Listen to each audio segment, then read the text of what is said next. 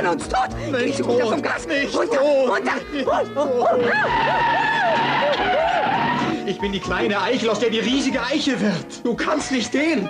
Alle Pflanzen werden eingehen. Unter links, unter links, unter links, drei, vier. Unter links, unter links, unter links, drei, vier.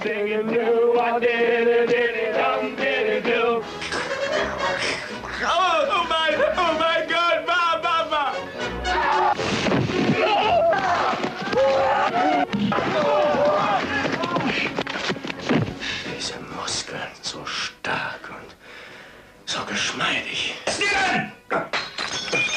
Brauchst du vielleicht das? Da brauchst du vielleicht das. Was hast du damit vor? Wer ist dein Freund? Wer ist dein Herz ist? Das bin ich doch. Wir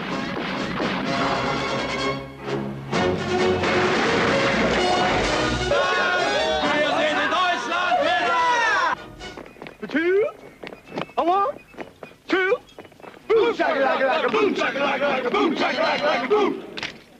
Ich verstehe. Dann haben Sie Ihre Ausbildung allein zu Ende geführt. Das ist wahr, Sir! Das ist wahr, Sir! Du bist fürchterlich. Ein Mutant, ein durchtrainierter Killer, eine drahtige, böse Kampfmaschine. Ich tue! Okay, okay. Okay, jetzt, jetzt, jetzt.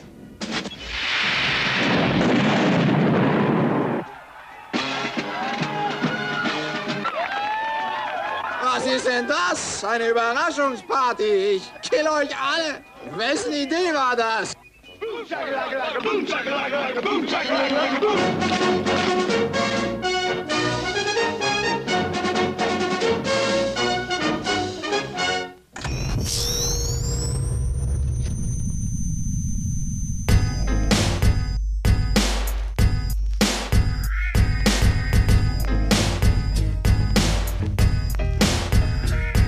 This is Ghostbusters Deutschland, Spectral Radio, der beste Podcast über Bankman Ray und Co. Ob Timo wirklich älter als Danny ist, hören wir fast in jeder Folge, da kennt die nix. Ob Beta-Figur oder Ghostbusters Soundtrack, wir wollen gern lauschen, was die zwei sich so kaufen, wenn sie Hörspiele machen oder Boardgames erfinden. Die News ausgraben über GhostbusterInnen. Jetzt haben wir endlich Ghostbusters Legacy gesehen und sind gespannt, wie es mit den Spanglers weitergeht. Shandor, Vigo und Gozer hören sich Podcasts an, wenn Spectral Radio wieder aus den Boxen knallt.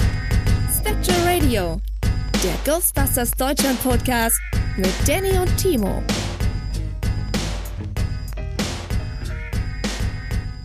Hallo und herzlich willkommen zu Spectral Radio Nummer 133. Man verliert manchmal doch den Überblick, oder? Ich wollte aushelfen. Ich hätte jetzt helfen können. Echt? Ja, seit letzter Verdammt. Folge weiß ich Bescheid. Es hat 132 Folgen gebraucht, bis ich wusste, wo wir gerade sind, aber jetzt weiß ich's. Ja, jetzt ist der Punkt, wo ich es leider nicht mehr weiß. Aber äh, sehr, das ist sehr gut, dass ich dich habe. Ja, das ist ja Teamwork. Ich jetzt für die nächsten 132 Folgen weiß ich Bescheid. Und dann bist Ja. du wieder dran. Das ist schön, dass es mal so im Wechsel geht. Das ist wie beim Ping-Pong. Ja. Nur, dass der Ball halt länger auf einer Seite bleibt. Ja. Keine Ahnung.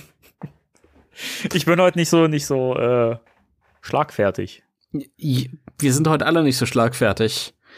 Aber gut, die Frage ist doch, warum ist mein Kaffee schon wieder alle? Das ist doch das ist nicht magst zu du fassen. dir eben noch, also ich habe das beim letzten Mal, glaube ich, äh, auch schon gefragt, magst du dir fix einen neuen holen? Ja, ich hole mir jetzt noch einen Kaffee und wenn ich dann zurückkomme, dann bist du schon halt mit der Sendung durch. Das ist, nee, das geht Also, ja auch nicht. Ich würde dir, ich würde dir einen nachschenken. Boah, der hat eine ganze Kanne. Ja klar, ich mache mir immer eine, also zum, zum, zumindest eine Viertelkanne. Das, das ist unglaublich. Aber ey. kann das ich hier wieder so ein Angeber, das ja. fanden die Leute beim letzten Mal so toll, glaube ich. Du bist, du bist so einer, weißt du, da sitzt einer auf der Gasse und fragt so, hast du mal einen Euro? Und dann antwortet, nee, tut mir leid, ich habe nur Scheine. Ha? Ich, ich, ich sitze hier und sag, Mist, ich habe keinen Kaffee mehr und du hältst die Kanne hoch. Ich habe nur einen Tausi, sorry. Ja, Ja, so ungefähr. der Danny so, ja, ne, ne, nimmst du auch Karte?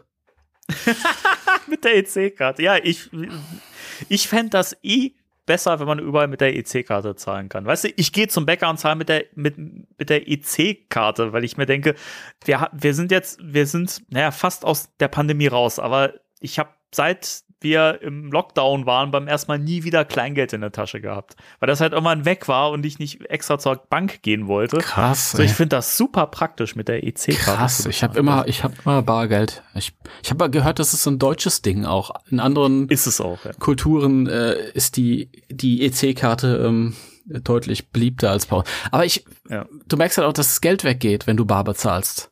Ja, das merke ich mit der EC-Karte aber auch, weil ich gucke ja auf mein Bankkonto und ich weiß ja, dass ich gerade was bezahlt habe. Also, Ja, ich, ich habe da nicht so die Übersicht. Wenn ich die EC-Karte für jede Kleinigkeit benutze, das mache ich ja nur auch trotzdem. Und ähm, ich gehe aber nicht jeden Tag zur, zur Bank und ich, ich gehe ja zur Bank, wenn ich Bescheid wissen will und hole Kontoauszüge, ja. boah, wie oldschool. Ja, das ist ja kein Online-Banking außer PayPal. Das, Das, das habe ich das letzte Mal vor zwölf oder 13 Jahren oder so gemacht. Hatte ich auch noch keine Online-Funktion irgendwie und da habe ich auch immer mir Kontoauszüge geholt und bin noch und habe noch Überweisungsträger ausgefüllt und so. Und ich finde das so praktisch, das jetzt einfach per App machen zu können. ich traue immer den Frieden nicht. Ich denke immer im Hintergrund, weißt du, warst du wieder irgendwie auf irgendeiner Seite, hast dir äh, eine, eine inoffizielle Extreme Ghostbusters Folge angeguckt, hast dir dann irgendwie noch irgendwie so, so, so ein Bot-Spion runtergeladen und dann schwuppdiwupp schon ist das Konto leer geräumt. Ja, das ist aber, glaube ich, genauso unsicher, wie sich das halt am Automaten zu holen, wo gerade vorher jemand so ein, so ein Lesegerät äh, und eine Kamera an, an, angebracht hat. Also Ah, das, Ich, äh, ich kenne ja unsere, unsere Bankautomaten schon seit 20 Jahren, sind immer dieselben. also wenn da. Lesegerät vorgesperrt wird, das, das merke ich. Ja, also ähm, Oma Frieda von gegenüber, die merkt das vielleicht nicht, aber das funktioniert noch. Passt schon. Naja, so haben wir alle unsere präferierten, äh, ähm, präferierten ähm, Arten und Weisen, mit unserem Geld umzugehen. Wie auch immer, ist auch egal. Ich finde es wieder geil, weißt du, die Leute klicken hier oft, oft auf diese, auf diese Folge, weil sie das, das, das Coverbild sehen und denken, okay, da gehen jetzt irgendwie zwei Leute mal so ein bisschen ernst mit äh, dem Thema um, das uns gerade alle irgendwie umtreibt und dann reden wir davon, äh, ob wir gerne im Bar oder mit der EC-Karte bezahlen. Das ist wieder so typisch für uns. wir gehen ja nicht unernst mit dem Thema um oder so. Wir sind halt einfach noch nicht da, noch nicht da angekommen. Das ist. Wir sind noch nicht so weit. Ich, ich bin ja immer, das kann man jetzt vielleicht ein bisschen vorwegnehmen. Ähm, auch hier, wir haben ja gerade von verschiedenen Kulturen, ich will ja gar nicht sagen unbedingt verschiedene Kulturen, aber reden wir von verschiedenen Ländern, haben wir ja geredet. Ähm, und auch hier ist ja, weiß ich nicht, wenn zwangsläufig, wir reden ja heute auch über, über äh, ähm, Vergänglichkeit und so. Und es ist ja so, wenn, wenn hier jemand stirbt, dann äh, sind alle traurig. Gut, würde ich jetzt sagen, das ist fast überall so. Ähm, und dann, dann gehst du auf eine Beerdigung und alles, oh, mm, tralala und so. Und in den USA äh, gehen sie in die Kirche und dann ähm, jauchzen und frohlocken und dann spielt halt erstmal der Gospelchor und alle so singen, cool. weil sie halt äh, fröhlich sind und sich freuen, dass derjenige es geschafft hat und jetzt ins Himmelreich aufsteigt. Das ist verschiedene Arten und Weisen, damit umzugehen, ja. Das ist schon, ich finde das äh, bewundernswert mitunter. Ich überlege gerade, ich habe seit ein paar Tagen diesen Satz, das Leben gehört den Lebenden im Kopf. Ich weiß gar nicht mehr, aus welchem Film oder welcher Serie oder so ich das habe. Kenne ich auch. Irgendwas habe ich letztens gesehen und da kam das vor und ich fand das wieder so passend und so schön irgendwie. Äh, ja, klar, man soll trauern und so weiter, das ist ja auch wichtig, äh, weil es ist ja auch so ein Verarbeitungsprozess für einen selbst. Und, aber, äh, weiß nicht, man darf halt auch nicht vergessen, weiterzuleben und so. Ja, vor allem ist es halt wirklich so, du kannst halt natürlich zurück, das kann man sich ja nicht aussuchen. Natürlich, wenn mir jetzt jetzt jemand nahe stand und so, ähm, es gibt's auch als Taschenbuch, das Leben gehört den Lebenden. okay. Und hier steht Johann Wolfgang von Goethe, hat er das gesagt? Ah, das kann I don't sein, know. weiß ich I nicht. don't know. Wir sind hier dumm und verstehen nur was von Nerdkram. Richtig. Ähm, aber es hat ja nichts mit Dummsein zu tun, es ist halt nur unnützes Wissen. aber man kann sich, man muss sich ja immer verdeutlichen, diejenigen, die von uns gehen, die haben es halt geschafft, ja. Die sind jetzt weit ab von aller Schmerz, aller Pein und so und ähm, dann kann man ja auch, ich, ich, ich glaube, heute ist es auch so ein, so, ein, so ein gutes Beispiel, aber da kommen wir später noch zu. Kommen wir später noch zu. ja. Ja, gibt's denn irgendwas Privates? Hast du neues Ghostbusters Merch? Ja, das ist hier wieder so gestellte Scheiße, das glaubt ihr überhaupt nicht. Der weiß das ganz genau.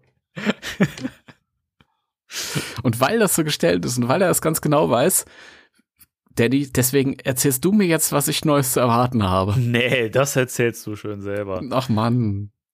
Okay, also ähm, ich bin ja durch äh, glückliche Umstände, lieben Dank nochmal, ähm, an die Fright Feature Figuren gekommen von Lucky Podcast und äh, wie heißt der andere nochmal? Trevor. Trevor, ja. Wie heißt er denn nochmal? Trevor! Ich hatte im Moment einen Totalausfall. Ich wusste noch nicht mal, ob es ein Junge oder ein Mädchen ist. Wirklich. Also die drei hatte ich halt von aus der Fright Feature äh, Serie. Ihr wisst schon, die Kitty Toys. Aber eine, eine äh, Fiebs hat mir gefehlt. Fiebs? Ja, ich habe die ja ist immer Phoebe genannt, aber Fiebs finde ich auch ganz schön im Film. Fiebs bricht in das Haus deines Großvaters ein. Der geilste Satz im Film. Ja. ähm, irgendwo wird sie dann nochmal Fiebs genannt, oder? Ich glaube, sie wird ein paar Mal Fiebs genannt von ihrer Mutter. Ja. Ist auch süß. Also ist ja speziell die Mutter, die sie so, so nennt. Ich glaube, der Bruder nennt sie nicht so. Auf jeden Fall, erstmal habe ich gar nicht gemerkt, dass mir eine Figur fehlt, weil das war ja bei den, bei den äh, Plasma Series auch so, dass eine Fiebs halt einfach nicht rausgekommen ist. Wir Ja. hatten die anderen drei, aber Das heißt, sie kam halt viel später und nicht so verbreitet wie ne, die normale Wave. ja, genau. ähm, und dann habe ich ja noch eine bestellt in, in Australien bei Pop Culture. Und bin ja dann, habe mich ja geärgert, weil ich einen Tag später habe ich ja in einem deutschen Geekladen eine stehen sehen und habe die da stehen lassen, obwohl die da noch günstiger gewesen wäre, aber ich konnte halt nicht stornieren. Ja, das ist, wenn man, ich dachte schon, ich habe mir ordentlich Zeit genommen mit der Bestellung, aber anscheinend nicht genug. Und dann war meine, meine Befürchtung ja, dass ich jetzt auch drei Monate warten muss, wie, wie du jetzt auch. Aber tatsächlich ist die Figur jetzt schon in Frankfurt angekommen. Sehr schön. Du musst jetzt nur über den Zoll und dann hoffe ich, dass bald ist, dass es bald klingelt und die Sammlung dann endlich komplett ist. Also, dass die Figur schon mal in Frankfurt angekommen ist, ist ja schon mal ein gutes Zeichen, weil meine Figuren lagen ja zwei Monate in Melbourne rum. Ja, deswegen hatte ich mich auch nicht gefreut, als die dann in Melbourne ankam. Ich habe mir gedacht, das heißt überhaupt noch nichts. Weil erst ging es halt ganz schnell. Die, ähm, die Bestellung wurde verarbeitet, ja, ist losgeschickt worden, ist in Melbourne. Habe ich gedacht, okay, das heißt jetzt gar nichts. Facebook, Facebook, Facebook. Aber ich kann ja jetzt hier direkt mal live hier im Podcast gucken, ob sich da was getan hat. Mach mal. Ich meine, wir haben ja, ich hatte auch schon ein paar Mal die Situation gehabt, gerade in den frühen Folgen, dass es hier öfters mal geklingelt hat und ich hatte dann während der Sendung was ja, bekommen habe. Ja, stimmt. Das glaube ich nicht, weil jetzt im Moment, wo wir es aufnehmen, ist schon 21.11 Uhr. Und das kommt ja nicht über, über äh, Amazon. Ja, aber das, also bei uns auf dem Dorf hat das zum Beispiel nicht zu heißen, weil bei uns kommen teilweise Sachen auch noch um 10 oder um 11. Abends, wohlgemerkt. Received by Postal Carrier for Delivery. Okay. Also anscheinend ist es schon vom Flughafen wieder weg und ist beim Postal Carrier. Ja, cool. Also nehme ich an, DHL oder so. Postal ist auch so ein Film von, von Uwe Boll. Ja, der ist ganz furchtbar. Ich habe gesehen. den noch nie gesehen. Ich habe bei, bei, U- bei Uwe Boll-Filmen habe ich immer ein schlechtes Magengefühl irgendwie. Also bei einem, also äh, zum Beispiel äh, Al- Alone in the Dark hieß er, ne? Glaube ich, genau. das war Oh, auch diese Videospielverfilmung. Oder die House of the Dead-Verfilmung und sowas sind so Sachen, wo ich so, da kriege ich Magenkrämpfe dabei, wenn ich sowas gucke. Also U Uwe Boll bin ich null Fan von. Also ich finde den so als Typen irgendwie interessant, weil er halt auch mal so, der sagt halt, was er denkt, so. Und Hm. weiß ich nicht, finde das ist, also ich schätze sowas ja, wenn jemand dir halt direkt ins Gesicht sagt, so, hey, ich komme mit dir nicht klar, ich mag dich nicht oder so. Ich, weil, ne, da weiß man wenigstens, wie man mit der Person umzugehen hat. So, ne? Ich finde das besser, als wenn man so von hinten, hinten rum immer so, von hinten rum. Ja, aber- also, weißt, was ich meine. Aber, ey, als, als Filmemacher, voll Katastrophe. Ganz schlecht. Ich meine, der hat alles selbst finanziert. Aber Das es sieht man. auch einfach Schrott, wirklich. Das sind auch keine guten Schrottfilme, wo man so Nee. lachen kann. Ich habe ein paar gesehen, finde ich alle schlecht. Aber ich meine, wir können uns auch einfach in einen Boxring mit ihm stellen und dann ausfechten. Ja, ja. Aber äh, ist nicht schlimm, kannst vergessen, der macht keine Filme mehr. Ja, der hat, ja, der hat doch, der, der, der hat doch jetzt wieder was, was, Hat er? was gemacht. Hanau. Ah ja, ich davon habe ich gehört, Diesen, ja. Dieses Das- Skandalding, wo die Hinterbliebenen eigentlich nichts mehr zu tun haben wollten und gesagt haben, wir finden das pietätlos, wenn du das machst. Und er, oder zumindest, also ob er das selber so beworben hat, das weiß ich nicht, aber der Trailer halt mit den Worten beginnt, die Hinterbliebenen sind entsetzt. Und so bewirbt dir der, der Filmverleih halt diesen Film. Ich denke mir so, wie ekelhaft ist das eigentlich? Ja, ja. Keine Ahnung, also das ganze Projekt ist so widerlich. Hm, ja, das ist nicht so doll. Ich, Postal habe ich echt verdrängt. Der war entsetzlich schlecht. Da habe ich mir anderes erhofft. Ich habe, ich tatsächlich äh, habe ich gehört, dass Uwe Boll im Gespräch äh, total cool sein soll. Ja, Äh, auch wenn er als Filmemacher äh, Kacke ist ähm, und auch was seinen Geschmack irgendwie angeht oder sein Gefühl für Pietät äh, anscheinend abhanden gekommen ist, sind ja, es ist, man kann ja auch immer argumentieren, dass Kunst alles darf, aber ich finde es halt auch nicht in Ordnung. Nee, das ist Aber- auch mal so eine Sache mit dem Kunst darf Gründen. Also es gibt halt bei allem immer Grenzen so und ich finde es halt schwierig. Also Ja, ich meine, ja. Naja.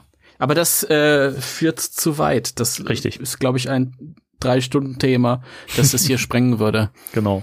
Ja, Fiebs, Fiebs, Fieps, kommt. ja, äh, ja, und wie ich gerade festgestellt habe, noch schneller als eh schon erwartet. Geil. Richtig geil. Sehr schön. Ich freue mich noch nicht mal drauf, aber gut. Hä? Du kaufst Äh, ja was und freust dich nicht drauf. Ja, weil ich irgendwie auspacken will, aber dann doch irgendwie nicht und so. Und dann kann ich sie mir angucken, aber dann doch, ich, ich, ich, ich pack sie doch alle aus. Ich freue mich doch drauf. Ach so. Ich, Ich freue mich allein schon drauf, das komplett zu haben. Danny, wann, wann, du sammelst die nicht, oder? naja, ich wollte mir die zumindest noch holen wahrscheinlich, aber ist jetzt erstmal nicht so Priorität. Also ich habe ja die die Geisterchens erst bekommen, die drei, Mhm. den Mancha, den Stapehaft und den Slimer und die, äh, die Oldschool Ghostbusters, die habe ich ja auch hier hängen. Du siehst sie ja hier. Ich sehe sie. mir. Äh, und die anderen, die, weiß nicht, muss ich mir dann noch irgendwie holen. Ich will mir ja eigentlich die Sachen schon alle noch holen. Also zum, zumindest die und äh, von den, von den Plasma-Figuren halt auch diese vollgeschleimten Varianten, die hätte ich ganz gerne.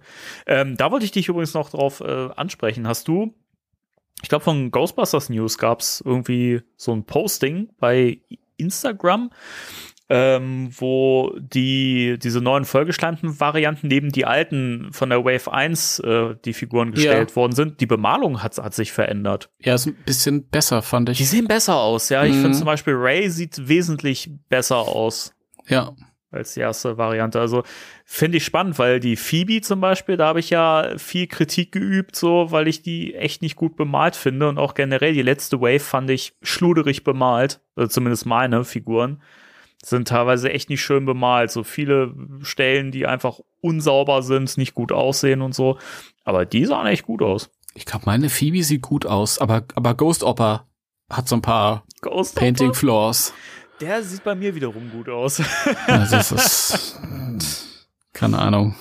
Es sind so zwei, zwei chinesische ähm, Arbeiter am, am Band gewesen, die haben dann irgendwann mal die Plätze getauscht. Das war gerade der Moment, wo unsere beiden Packungen dann vorbeikamen. Wahrscheinlich. Ja. Ja, aber Ähm, deswegen, also ich finde, die sehen super cool aus, deswegen werde ich mir die auf jeden Fall noch holen. bin gespannt. Ich, ich fühle mich immer noch nicht frei, was so neue Einkäufe angeht, weil ich habe jetzt wieder gelesen, irgendjemand ist von Zavi benach oder äh, hat von Zavi die Antwort bekommen, dass das Pack äh, im März jetzt abgerechnet wird. Hm. Und Ja. andere, äh, bei anderen heißt es ja, wenn es ausgeliefert wird. Ja, was denn jetzt? Dass man halt überhaupt keine Sicherheit hat, wann das abgebucht wird, ist total blöd. finde es auch schwierig. Also, wobei ich jetzt öfter gelesen habe von verschiedenen Leuten, dass es halt abgebucht wird, wenn das Ganze verschickt wird. Was ich mir eher vorstellen kann, weil das eigentlich das Prozedere bei Zavi ist. Wenn man Sachen vorbestellt, dann äh, wird das in der Regel eigentlich erst abgebucht, wenn die die Sachen auch verschicken. Also kannte ich zumindest bisher immer so. Ich weiß Ich, es nicht. ich verstehe es nicht. Ich fände es natürlich auch besser. Ich glaube, wir fänden es alle besser, ja, wenn wir erst später ähm, beraubt werden von Zavi. Ich, ich zahle es in Raten, da tut's nicht so ganz so weh. Ja. Ja, wäre alles nicht so wild, wenn ich nicht noch eine gleich, gleich teure Tila-Statue im Anmarsch hätte. So, das stimmt, da war ja was. ich, bin- ich bin halt wirklich zwiegespalten. Auf der einen Seite, das Proton-Pack ist natürlich ein Proton-Pack, aber Tila hat einen Bobbes. Also, Ach Gott. Diese sexistische Kackdreck-Scheiße. Die kannst Ja, du woanders das- machen. das liegt daran, dass ich gerade eben Stripes geguckt habe. Ja. Ja, da kommen wir nachher noch zu. Das, äh, das, da fiel mir beim Gucken wieder auf, ey, eigentlich mag ich den Film total gerne. Es gibt auch echt Sachen, die gehen gar nicht Die- so. die sind- die Das sind- ist echt schlimm. Wenn man, wenn man vorsichtig ist, kann man sagen, die sind nicht mehr zeitgemäß. Ja, das ist eh so eine Sache. Man muss, man muss so einen Film ja eh immer so im, im Kontext der, der Zeit äh, betrachten, der ja entstanden ist. Aber es ist halt, also man kann ja, das ist ja das Schöne, du kannst ja trotzdem so einen Film immer noch lieben und mögen. Aber du kannst trotzdem auch immer noch oder gerade jetzt hinterfragen, ob man Sachen so zeigen muss und sowas. Ne? Das finde ich halt, ich finde das immer spannend, wenn ein Film halt trotzdem so viele Stärken noch hat, dass, dass er über solche Schwächen oder solche Probleme auch noch irgendwie es schafft, dich zu begeistern. Das finde ich, Ja. dann ist es auf jeden Fall zu Recht ein Klassiker.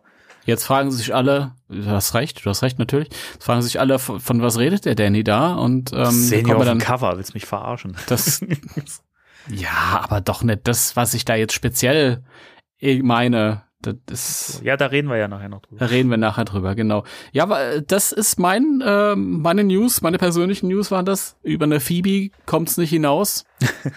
Okay. Ähm, ich habe mich neulich, wo wir gerade von Ausgaben reden, ich habe mich neulich gefreut. Was heißt neulich? Das war gestern oder vorgestern. Da habe ich äh, wieder hier sauber gemacht, ein bisschen aufgeräumt, habe ich einen 50-Euro-Schein gefunden. Schon wieder. Ja, geil. Du findest ir irgendwann noch 1000 Euro bei dir zu Hause. Ja, Das- Fuffi in der Heizung. Geil. Das ist möglich, ja. Ja, ja. Nee, da, der, der war gar nicht so sich. versteckt. Der war in einem, in einem äh, Weihnachtsumschlag, den ich halt, über den ich mich gefreut hatte zu, an Weihnachten und dann habe ich ihn weggelegt, damit er erstmal weg ist, ja. Das kenne ich aber. Und dann war er fort. Schön. Ich kenne das immer nur im wesentlich kleineren Umfang, wenn du so eine Winterjacke anhast und da ist Geld drin und dann hängst du die in den Schrank, weil es ist nicht mehr Winter und dann im nächsten Jahr holst du dann wieder raus und denkst dir so, oh geil, ein Zehner, ja.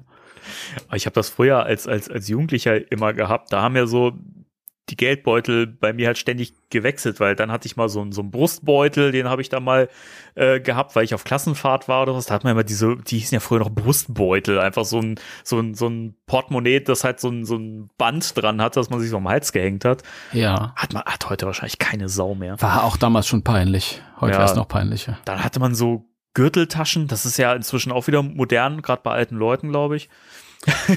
Die haben auch keinen Sinn dafür, was geht Ja, und was nicht. Und weiß ich nicht, das hat halt mal so hin und her gewechselt und dann hatte ich halt auch so eine richtige Geldbörse und sowas ne, und es hat immer, immer gewechselt und ich habe immer mal wieder zwischendurch einfach mal Geldscheine gefunden. Ah, geil, ein Zehner und sowas. Oder oh, ein Fünfer nochmal.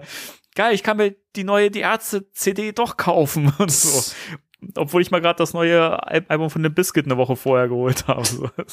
Ja, ey, ich habe früher echt nicht so viel Taschengeld bekommen. Oh, weißt du, aber äh, ich muss halt echt immer gucken, so, ne, musste Prioritäten setzen, ne, und dann gab's halt mal echt so 2003, da kam, äh, kam Geräusch von Die Ärzte raus und äh, Results May Vary von Limp Bizkit und ich musste mich entscheiden.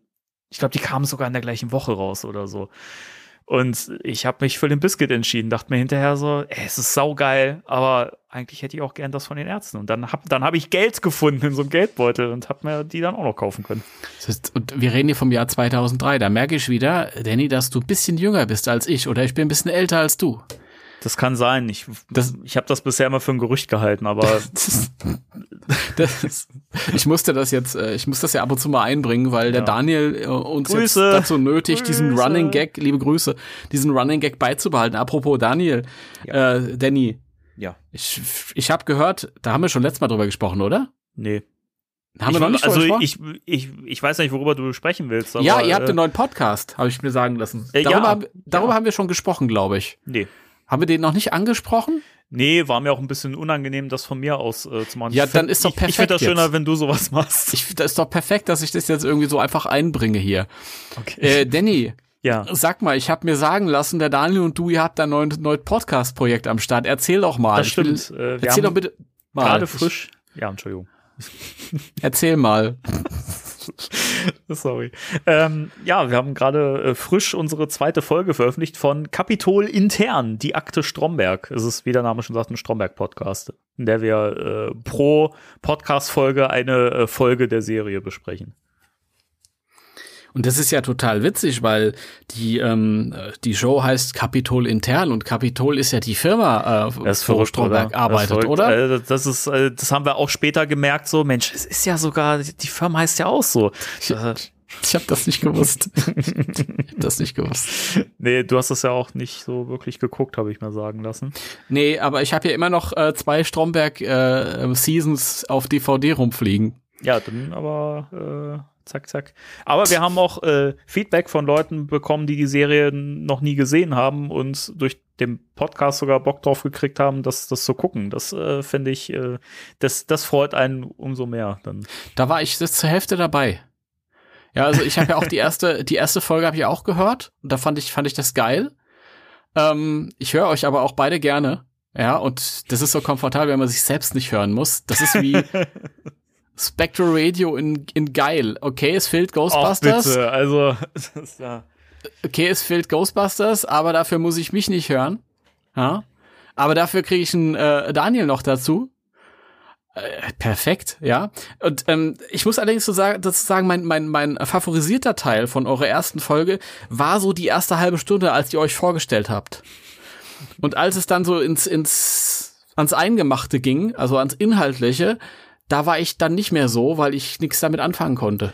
Äh, dann wird dir die zweite Folge wahrscheinlich ein bisschen besser gefallen, weil äh, gerade mein geschätzter Kollege da ein paar mehr Geschichten noch aus dem eigenen Berufsleben mit reingebracht hat und das Mhm. äh, tatsächlich, der, wir haben da auch wieder irgendwie knapp zwei Stunden gefüllt, obwohl wir eigentlich mal gesagt haben, so eine Stunde kriegen wir hin, so, weil wir reden ja über die Folge schon im Detail und sowas, ne, aber irgendwie sind es dann doch zwei Stunden geworden, also äh, da sind auch ein paar gute äh, Geschichten Aber- von ihm dabei. Aber ist das nicht der Grund, warum Stromberg so gut funktioniert hat? Hatte ich immer so den Eindruck, weil dieser Betrieb, äh, da erkennt jeder irgendwie was wieder, ob, ob Arbeitskollegen oder Strukturen oder Ja. so. Und das ist ja so ein bisschen. Ja, das, das auf jeden Fall. Es ist ja eh auch sehr, sehr deutsch. Also da werden auch so Ja. viele deutsche Klischees und Eigenarten auch äh, aufs Korn genommen. Und ähm, ja, also man erkennt da vieles wieder. Also wir sehen uns da auch jedes Mal irgendwie die Folgen an und dann sind da immer Punkte dabei, wo wir denken, geil, das, das kennen wir in ähnlicher Form auch so. Das ist schon lustig. Nee, also kann man Okay. sich jetzt überall anhören, wo es äh, Podcasts gibt. Werbung Ende. Wissen wir Bescheid. ganz kurz, äh, Rant a Movie geht ja äh, auch schon seit Januar weiter. Kommt jetzt auch die nächste Folge raus. Äh, wenn die Folge jetzt draußen ist, dann müsste das quasi der Sonntag darauf sein. Und da sprechen wir unter anderem über Ghostbusters Legacy auch. Da bin ich sehr gespannt ähm, auf. Ich habe seinen Namen vergessen. Sven. Tut mir le- Sven. Sven, es tut mir leid. Sei mir nicht böse. Es, es ist mir nur halb peinlich, weil es eh nicht hört. Aber ähm, falls es doch hörst, Sven, liebe Grüße. Ähm, aber ich bin natürlich sehr, sehr gespannt auf seine Meinung dann. Ja, ich kenne sie zum Teil schon, weil wir den Film ja zusammen geguckt haben.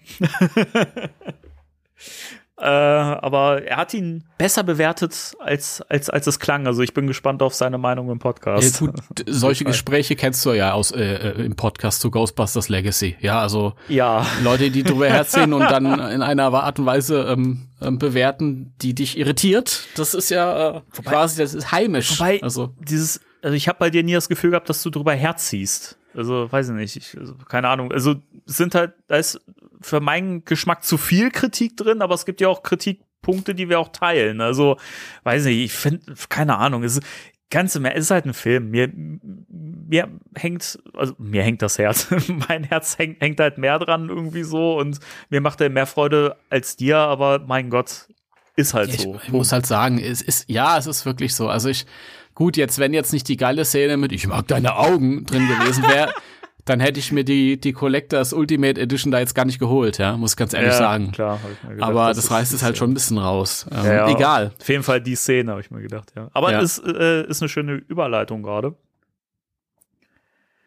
Ich habe mir ja die Special Features äh, an, angeguckt. Also zum einen in dieser Ultimate Collection, die Bonus-Discs. Da habe ich mir zumindest die Sachen angeguckt, die man noch nicht kannte. Und da bin ich hin und her gerissen, weil es gibt ein paar Sachen, wo ich mir mehr von erhofft hatte und dachte beim Gucken so, ah, nicht so spannend, wie es geklungen hat.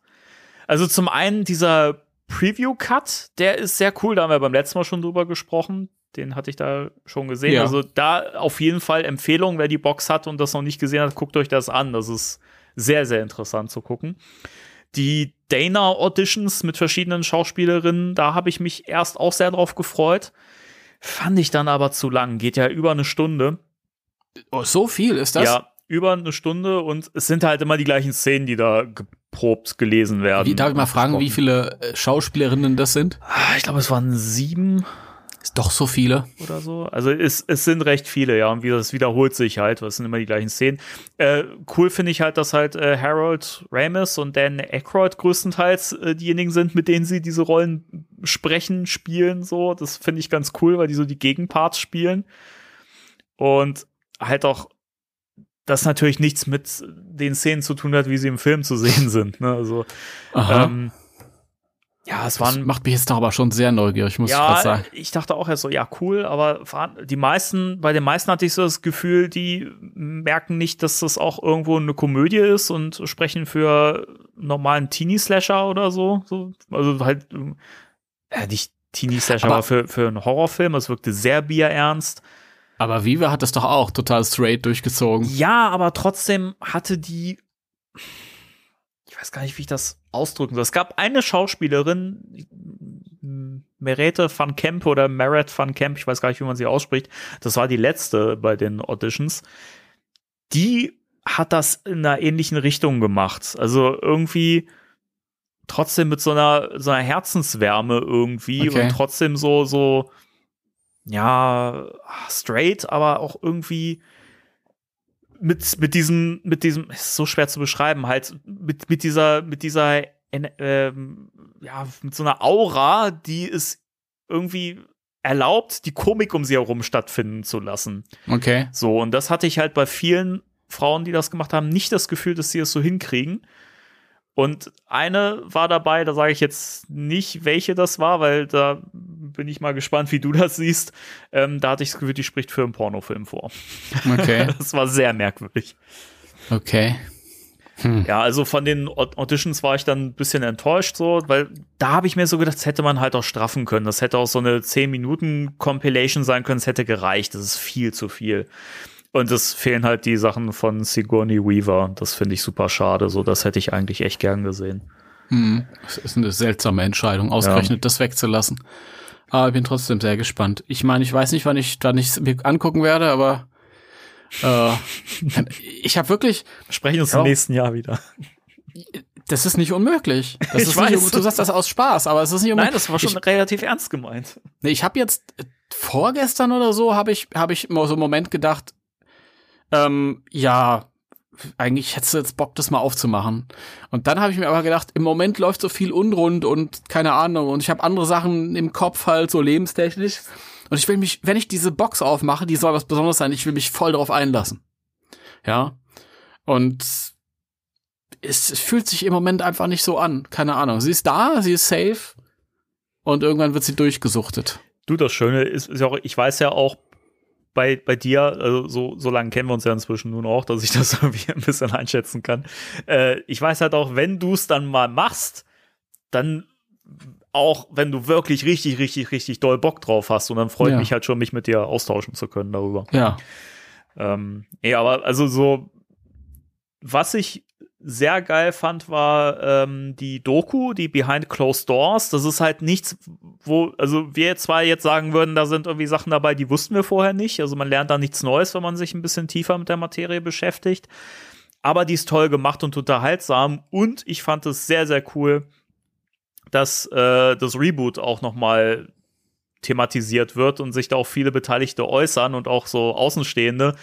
Und eigentlich der Tenor der ist, den ich auch voll und ganz unterstütze, nämlich ja, dass dieses Gehate einfach von Trollen kommt, von Leuten, die einfach sonst in ihrem Leben anscheinend nichts, nichts äh, hinkriegen, außer irgendwie äh, an, an anderer Leute Werke irgendwie in, in den Dreck zu ziehen.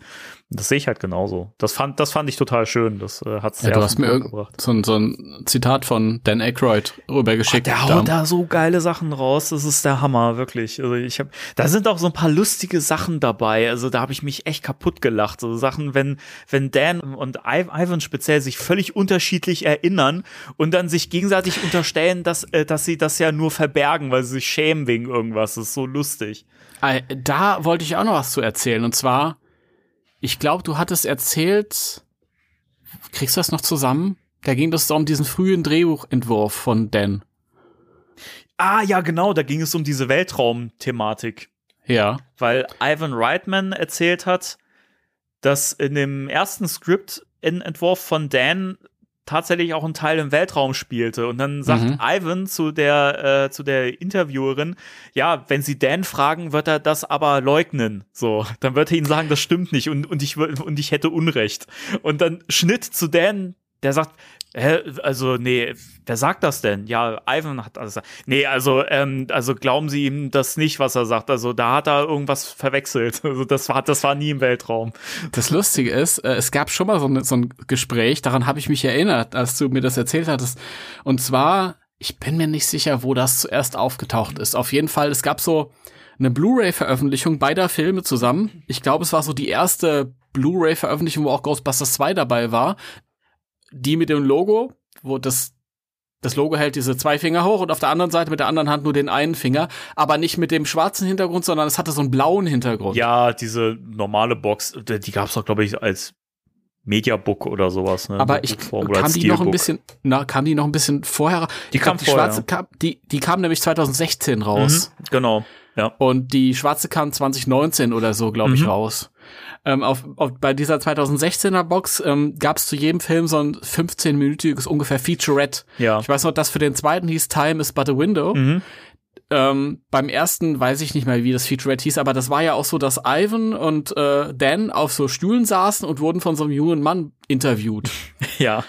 Und da hat Ivan auch so erzählt, ja, also so Dans erstes Drehbuch, da sollte es ja auch ins Weltall gehen und so. Und, und, und Dan fällt ihm so ins Wort und sagt so, nee, nee, es geht hier um alternative Dimensionen. Das ist auch so geil, wirklich.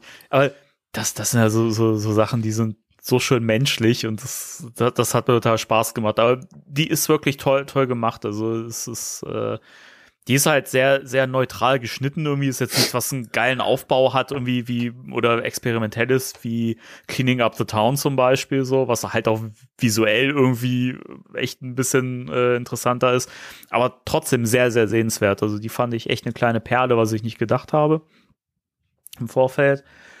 Ähm, und die äh, gelöschten Szenen aus dem zweiten Ghostbusters, also speziell die Szene mit äh, Eugene Levy, die ist Gold wert. Die hätte ich, also da habe ich mir so, da waren so viele Sachen dabei, wo ich mir dachte, ey, dass das nicht im Film gelandet ist in der Form, super schade, wirklich. Also bei dem Film würde sich echt so ein Recut auch mal komplett lohnen, eigentlich.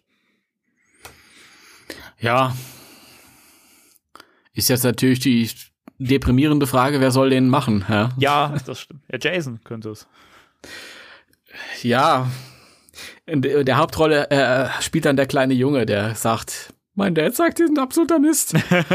Das ist dann in jeder Szene zu sehen. Da kommt Der dann immer dann den Tag. Der kommt dann immer irgendwo hervor und sagt, mein Dad sagt, dass ihr absoluter Müll seid. Ja.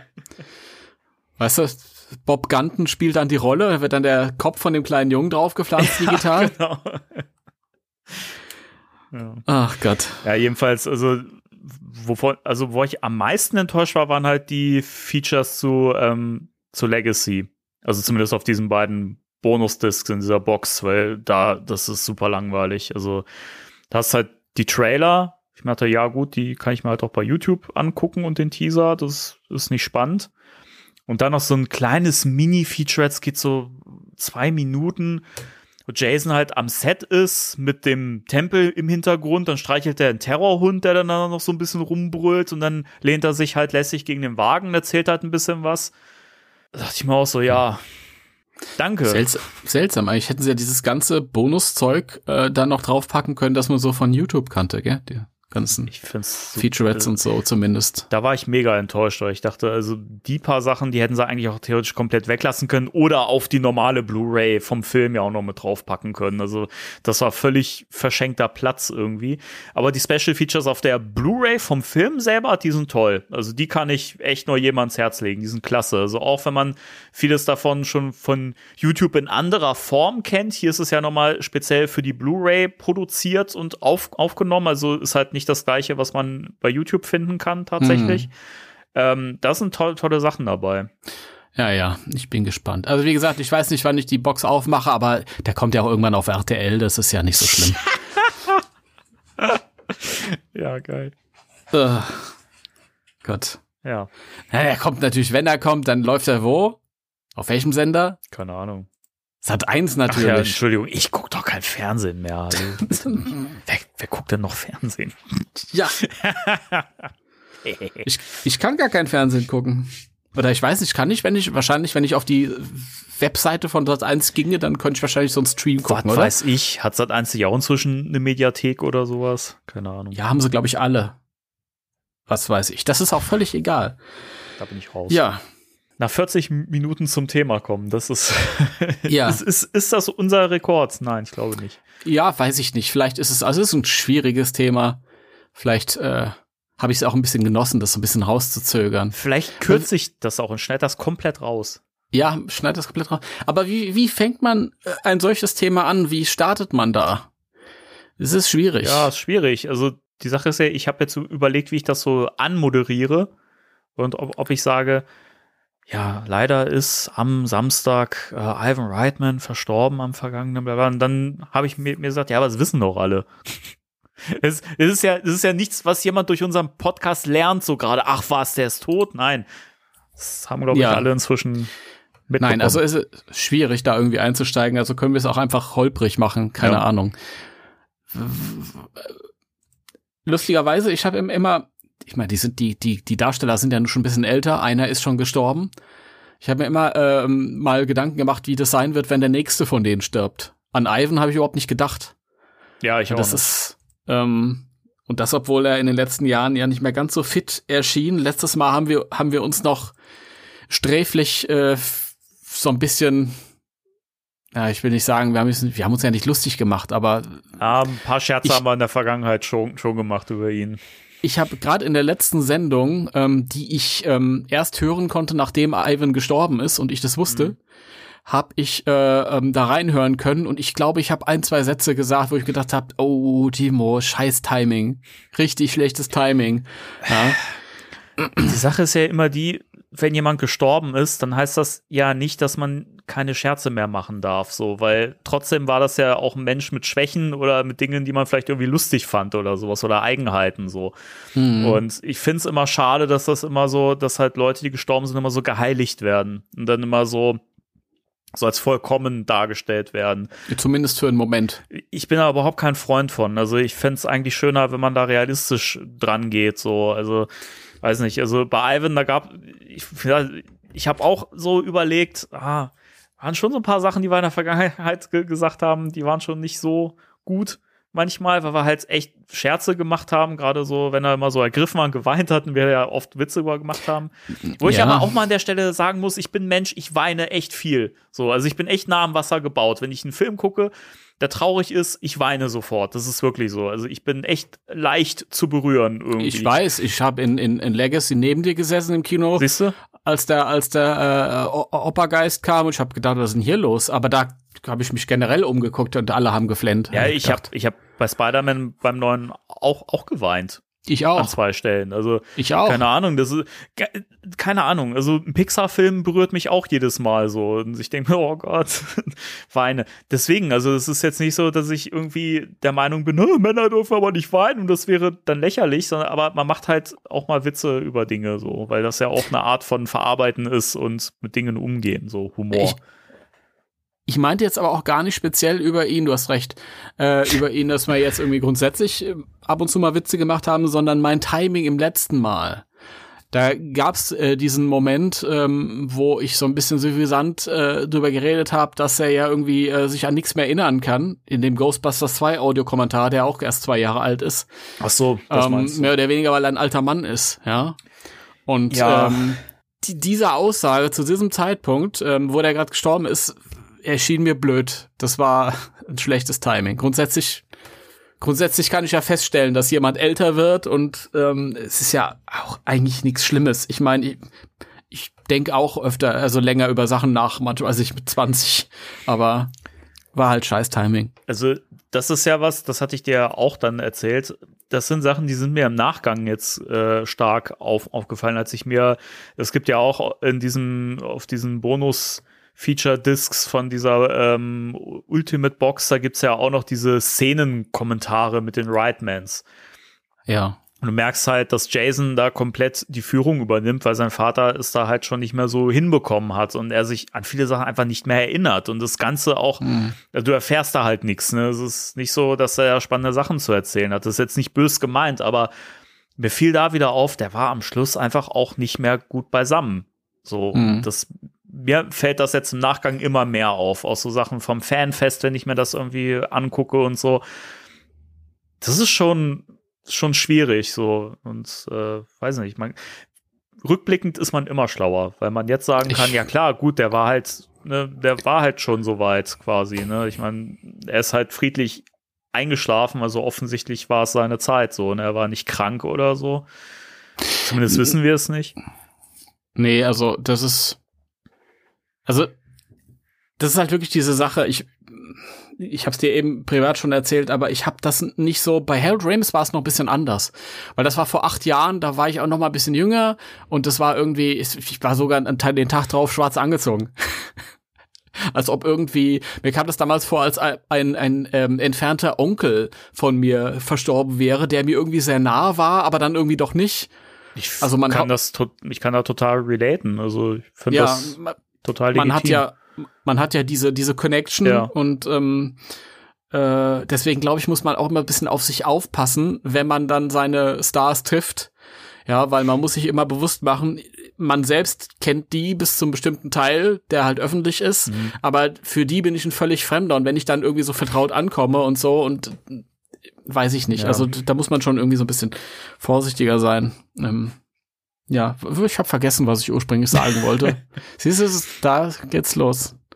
Ich glaube, du wolltest darauf hinaus, dass das äh, bei Ivan dich äh, nicht so umgehauen hat wie bei, bei Harold, oder?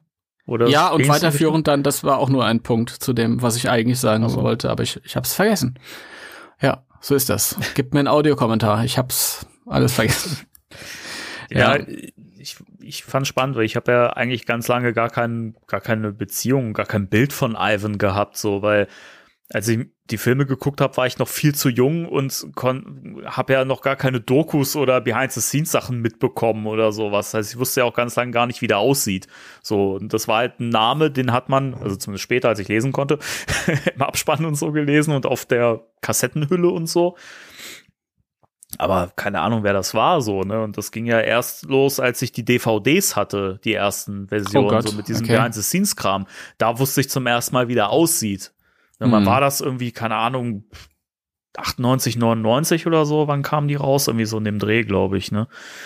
Und ähm, da hat er für mich erst ein Gesicht bekommen und eine Persönlichkeit so. Und dann habe ich auch geguckt, hey, was hat er denn noch für Filme gemacht? Und habe mir so ein paar Sachen an angeguckt, sowas wie Meatballs und sowas.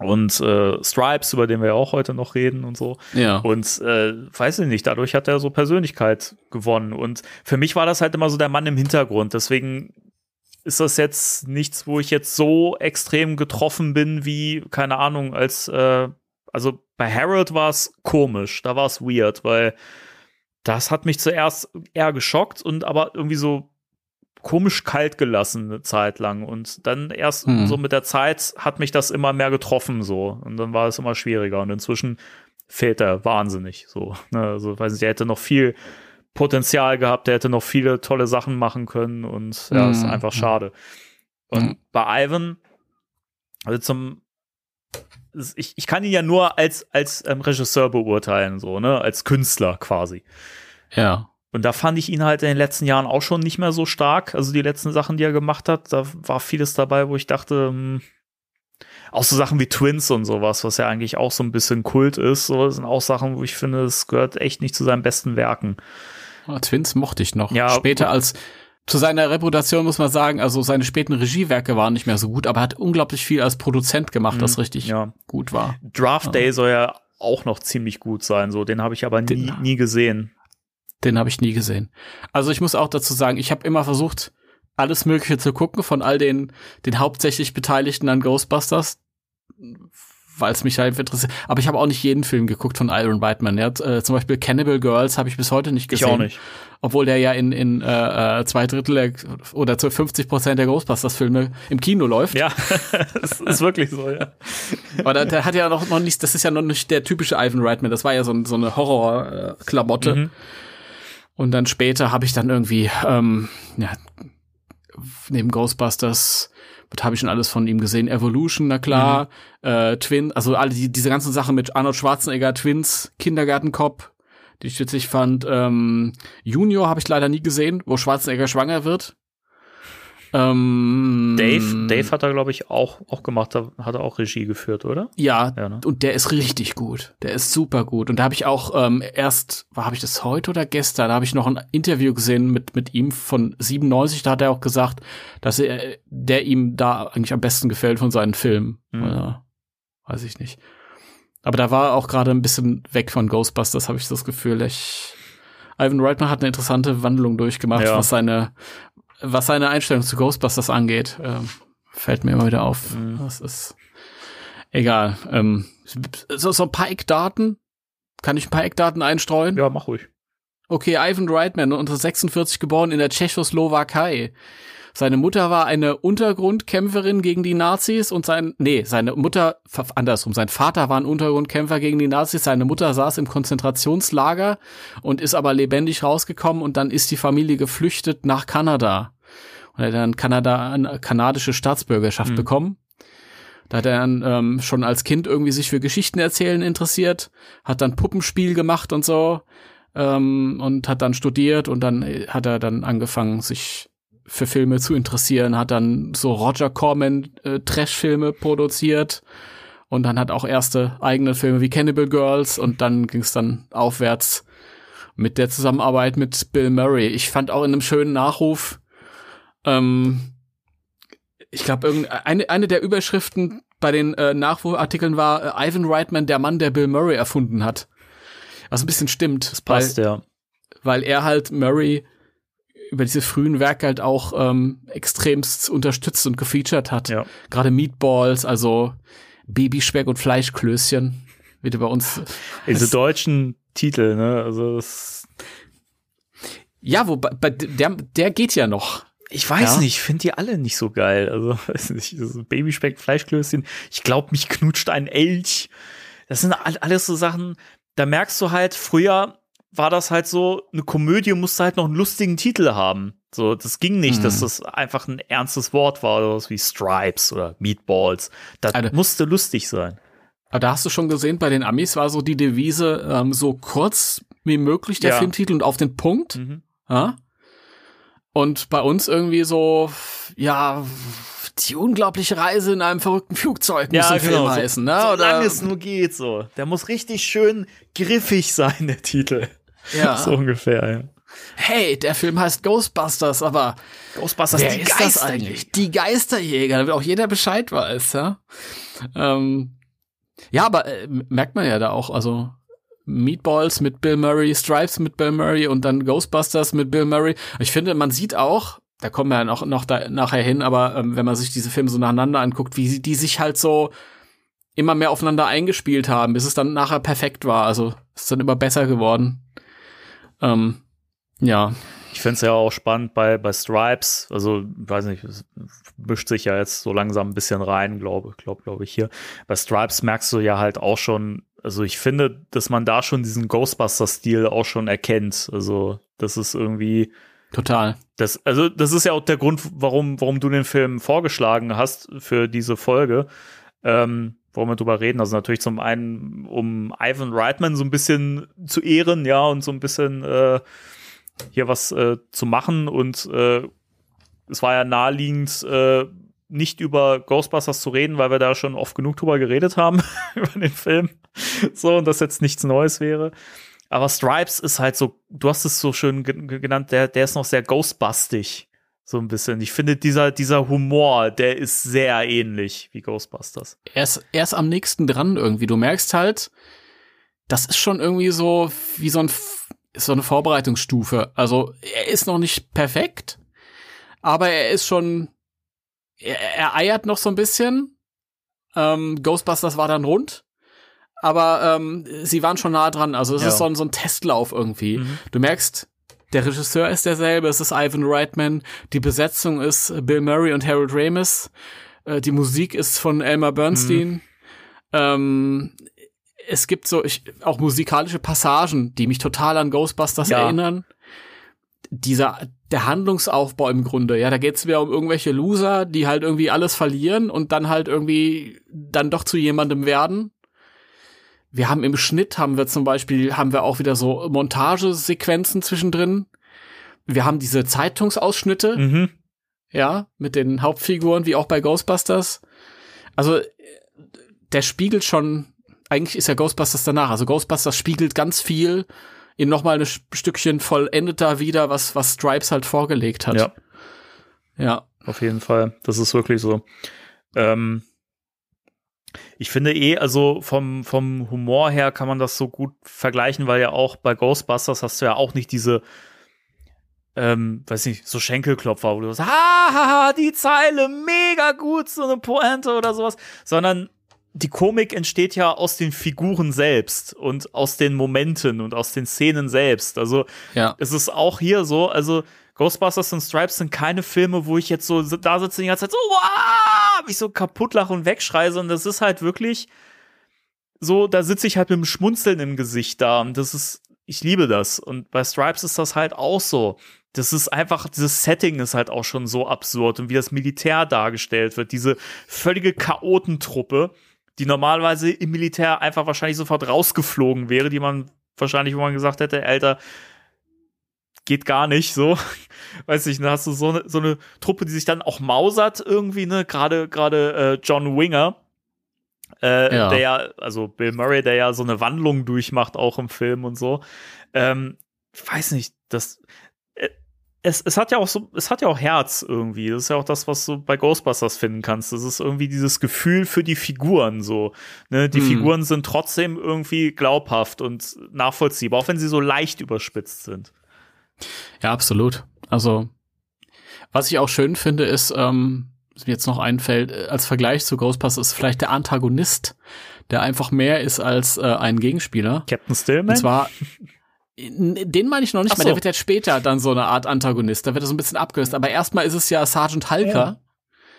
Ja. Ähm, und der hat so ein bisschen, der ist, äh, so, er erinnert mich so ein bisschen an Peck in Ghostbusters. Und Peck ist nicht einfach nur böse damit, oder, oder, oder, oder ein Arschloch um des Arschlochs willen, weil man ein Arschloch braucht, sondern du kannst den nachvollziehen. Ja. Ja, der macht einfach nur, der arbeitet für die, für die Umweltinstitut und macht seine Arbeit und diese Typen kommen denen irgendwie schräg vor und die wirken nicht seriös. Und wer weiß, ob die nicht wirklich Umweltabfälle und so. Also ich kann den total nachvollziehen. Im Grunde genommen ist der kein Arsch, sondern der ist einfach nur, ja sehr, sehr ähm, ähm, ähm, ähm, ähm, pflichtbewusst und, und sehr straight von seiner Art. Mhm. Und bei Sergeant Halker genauso. Ich meine, der ist halt ein gestandener Soldat und der will sich nicht irgendwie auf der Nase rumtanzen lassen von so einem Penner, der dann einfach ankommt und neu dazu stößt. Und im Grunde genommen ähm, ist es ja nicht so, dass er zu Winger, also zu dem Bill Murray Charakter einfach nur ähm, arschig ist, mhm. sondern er reagiert ja immer nur darauf. Ja. ja, das kann dann nicht, du kannst dann nicht zum Bund gehen und kannst sagen, ja, lass uns erstmal ausschlafen bis des Mittags und heute sowieso nicht laufen, weil es regnet. So geht es natürlich nicht, ja. Da muss erstmal seine Schranken verwiesen werden. Ich, ich finde, das ist alles großartig. Ja, zumal, zumal John Winger ja auch die Kameraden reinreißt mit seinem Fehlverhalten. Ne? Also es ist ja, ja. Also auch diese, diese Szene, oh, irgendwie kommen wir da schon so ein bisschen mehr rein in, in Richtung Ex Extended Cut und äh, Unterschiede Kinoversionen, Extended Cut.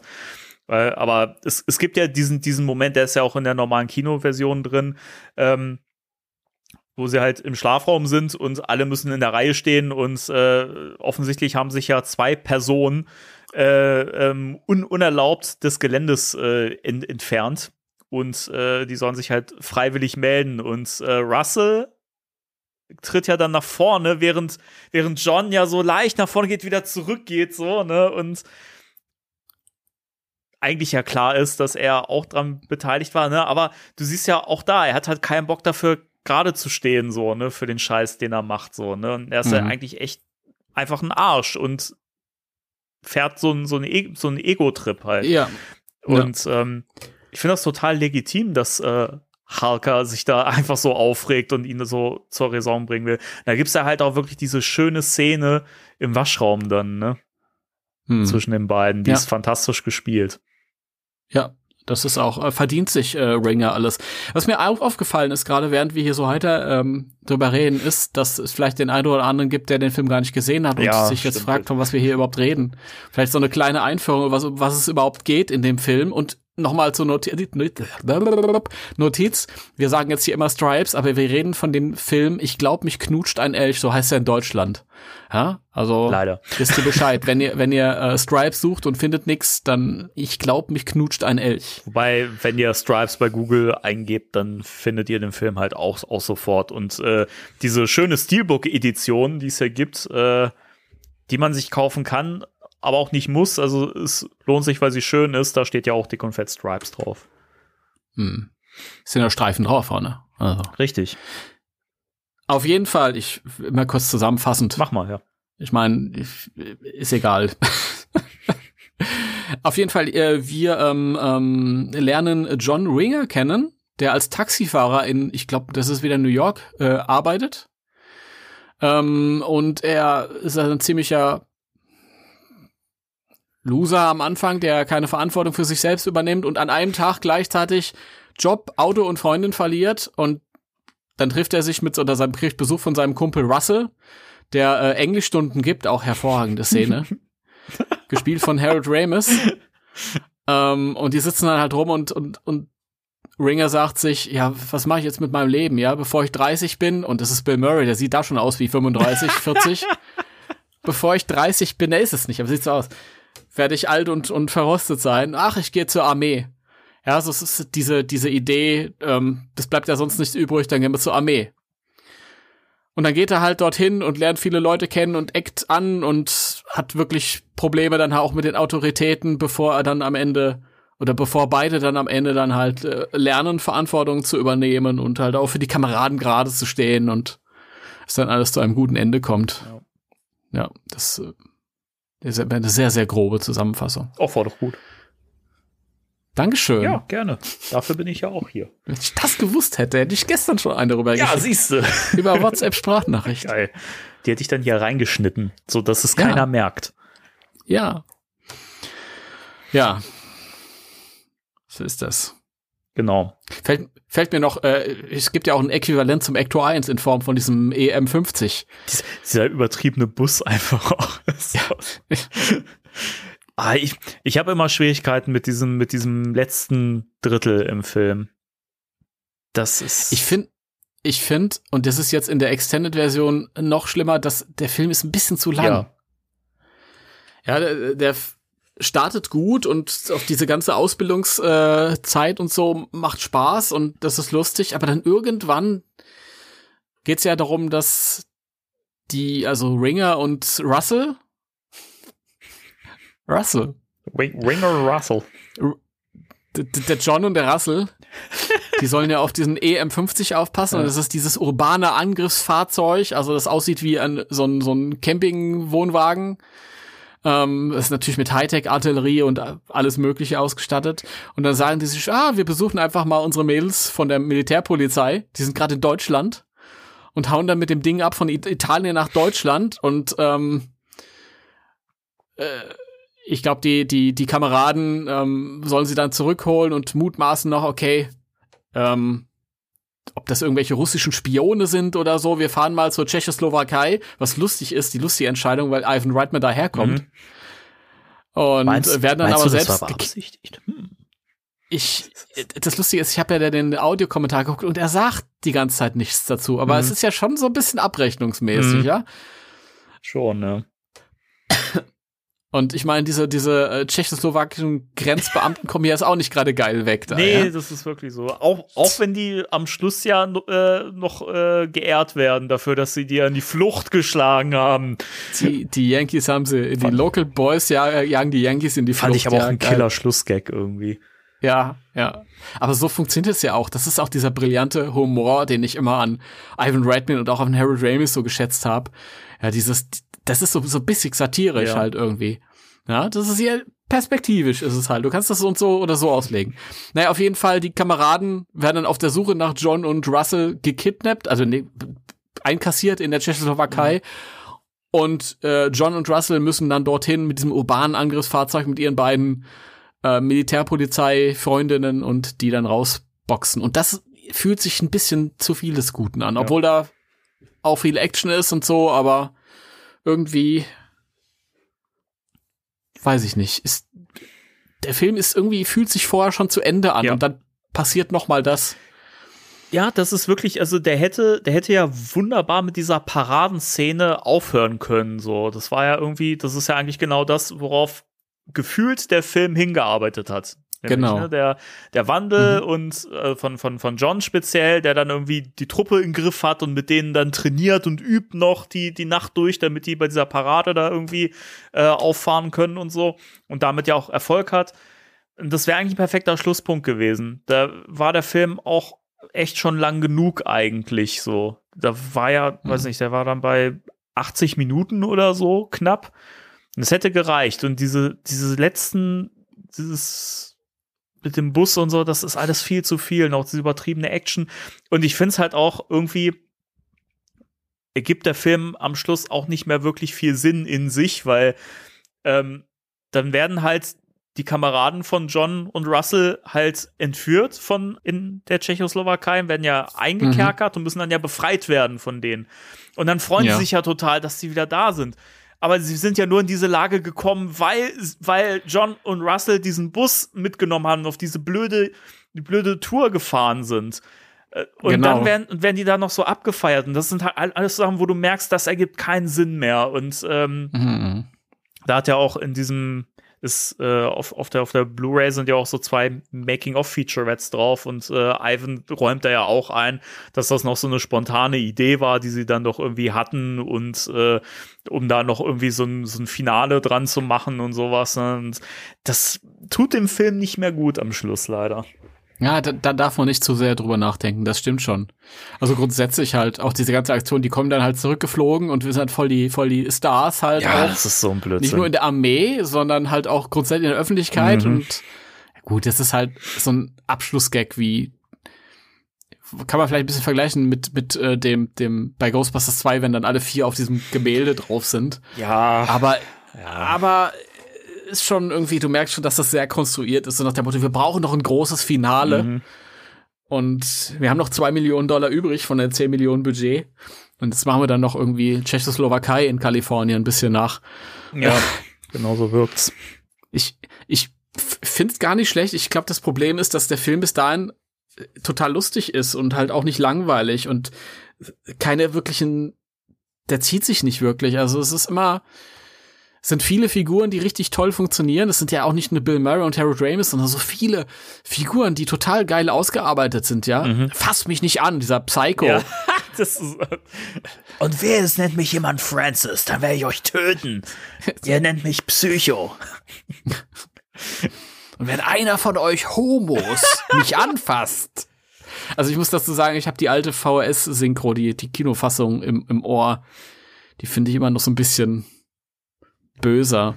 Ja, die ist aber auch, also wir hatten ja auch heute schon das nette WhatsApp äh, oder den netten Austausch per, per WhatsApp, weil, also ich habe ja auch jetzt äh, noch die, also als ich, ich kannte den Film ja auch bisher immer nur in der Originalsynchro und ähm, hab den, äh, hab das jetzt irgendwie lange Zeit gar nicht gewusst, weil ich den nie auf, nie auf Blu-ray und so gehabt habe und wusste nie, dass da halt einfach eine neue Synchro drauf ist, weil es ja jetzt diesen Extended Cut Mhm. da auch gibt mit erweiterten Szenen und so. und habe das jetzt zum ersten Mal gesehen und ich fand es tatsächlich nicht so schlimm, wie das viele so bezeichnen. Die ja sagen, dass das katastrophal ist und ich finde es halt schon, schon, schon lustig, wenn Leute sagen, ja, wieso wird denn da der Sprecher von Tom Hanks für Bill Murray genommen? Ich denke mir so, ja, du kennst dich richtig aus. Richtig gut. Ähm, aber es ist halt Arne El Elsholz, als er schon nicht mehr so gut klang. Und das merkst Hm. du halt, das ist halt störend. Und, also es, es gibt ja Gags, die sind übernommen worden aus dem Original, aber sie sind nicht so treffsicher, weil's, weil es schlecht getimt ist. Es ist leider nicht so gut gesprochen. Die deutsche Originalsynchro, die ist irgendwie, die hat, die hat Tempo. Und davon lebt der Film im Deutschen sehr. Dass du dieses Tempo hast und diese flotten Sprüche und so, ne? Und ja, das kommt halt in der neuen, in der neuen Synchro nicht so rüber. Die ist nicht katastrophal schlecht, aber richtig gut ist die auch nicht. Ja, und, und äh, die neue Synchro hat nicht Christian Tramitz, äh, der Judge Reinhold spricht. Das ist War der, das- der lange, der am Anfang äh, Drogen kaufen will. War das Christian Tramitz? Echt? In- Den habe in ich der- gar in nicht, der Originalfassung, gar nicht er, ja. äh, erkannt. War das, war das Christian lustig. Tramitz. Es sei denn, die Synchronkartei lügt mich an, aber ich glaube nicht. Ähm, ich habe zum einen den, weiß ich nicht, ich habe ja, ich, Stripes habe ich ja schon ganz früh geguckt. Das war ein Film mit Bill Murray und Harold Ramis, wollte ich gucken, weil ich Ghostbusters-Fan war und dann habe ich mir den irgendwann auf VHS gekauft. Ich glaube, ich habe ihn sogar noch vom Fernsehen aufgenommen, wo es ja auch die Originalfassung war. Und dann irgendwann habe ich mir den auf Video gekauft auch. Ähm, und ich habe den ganz oft gesehen. Und das ist ja so, so ganz schwierig, wenn du mit so einer Version aufwächst. Aber ich finde es halt auch abseits vom ähm, Subjektiven halt, ist ähnlich wie bei ähm, Die Geister, die ich rief, wo du, wir haben ja auch nicht da äh, Arne Elsholz auf Bill Murray, sondern da war es der Sprecher von Bruce Willis Ja. bei Die Geister, die ich rief. Und hier ist es ein Mensch namens Sigmar Solbach.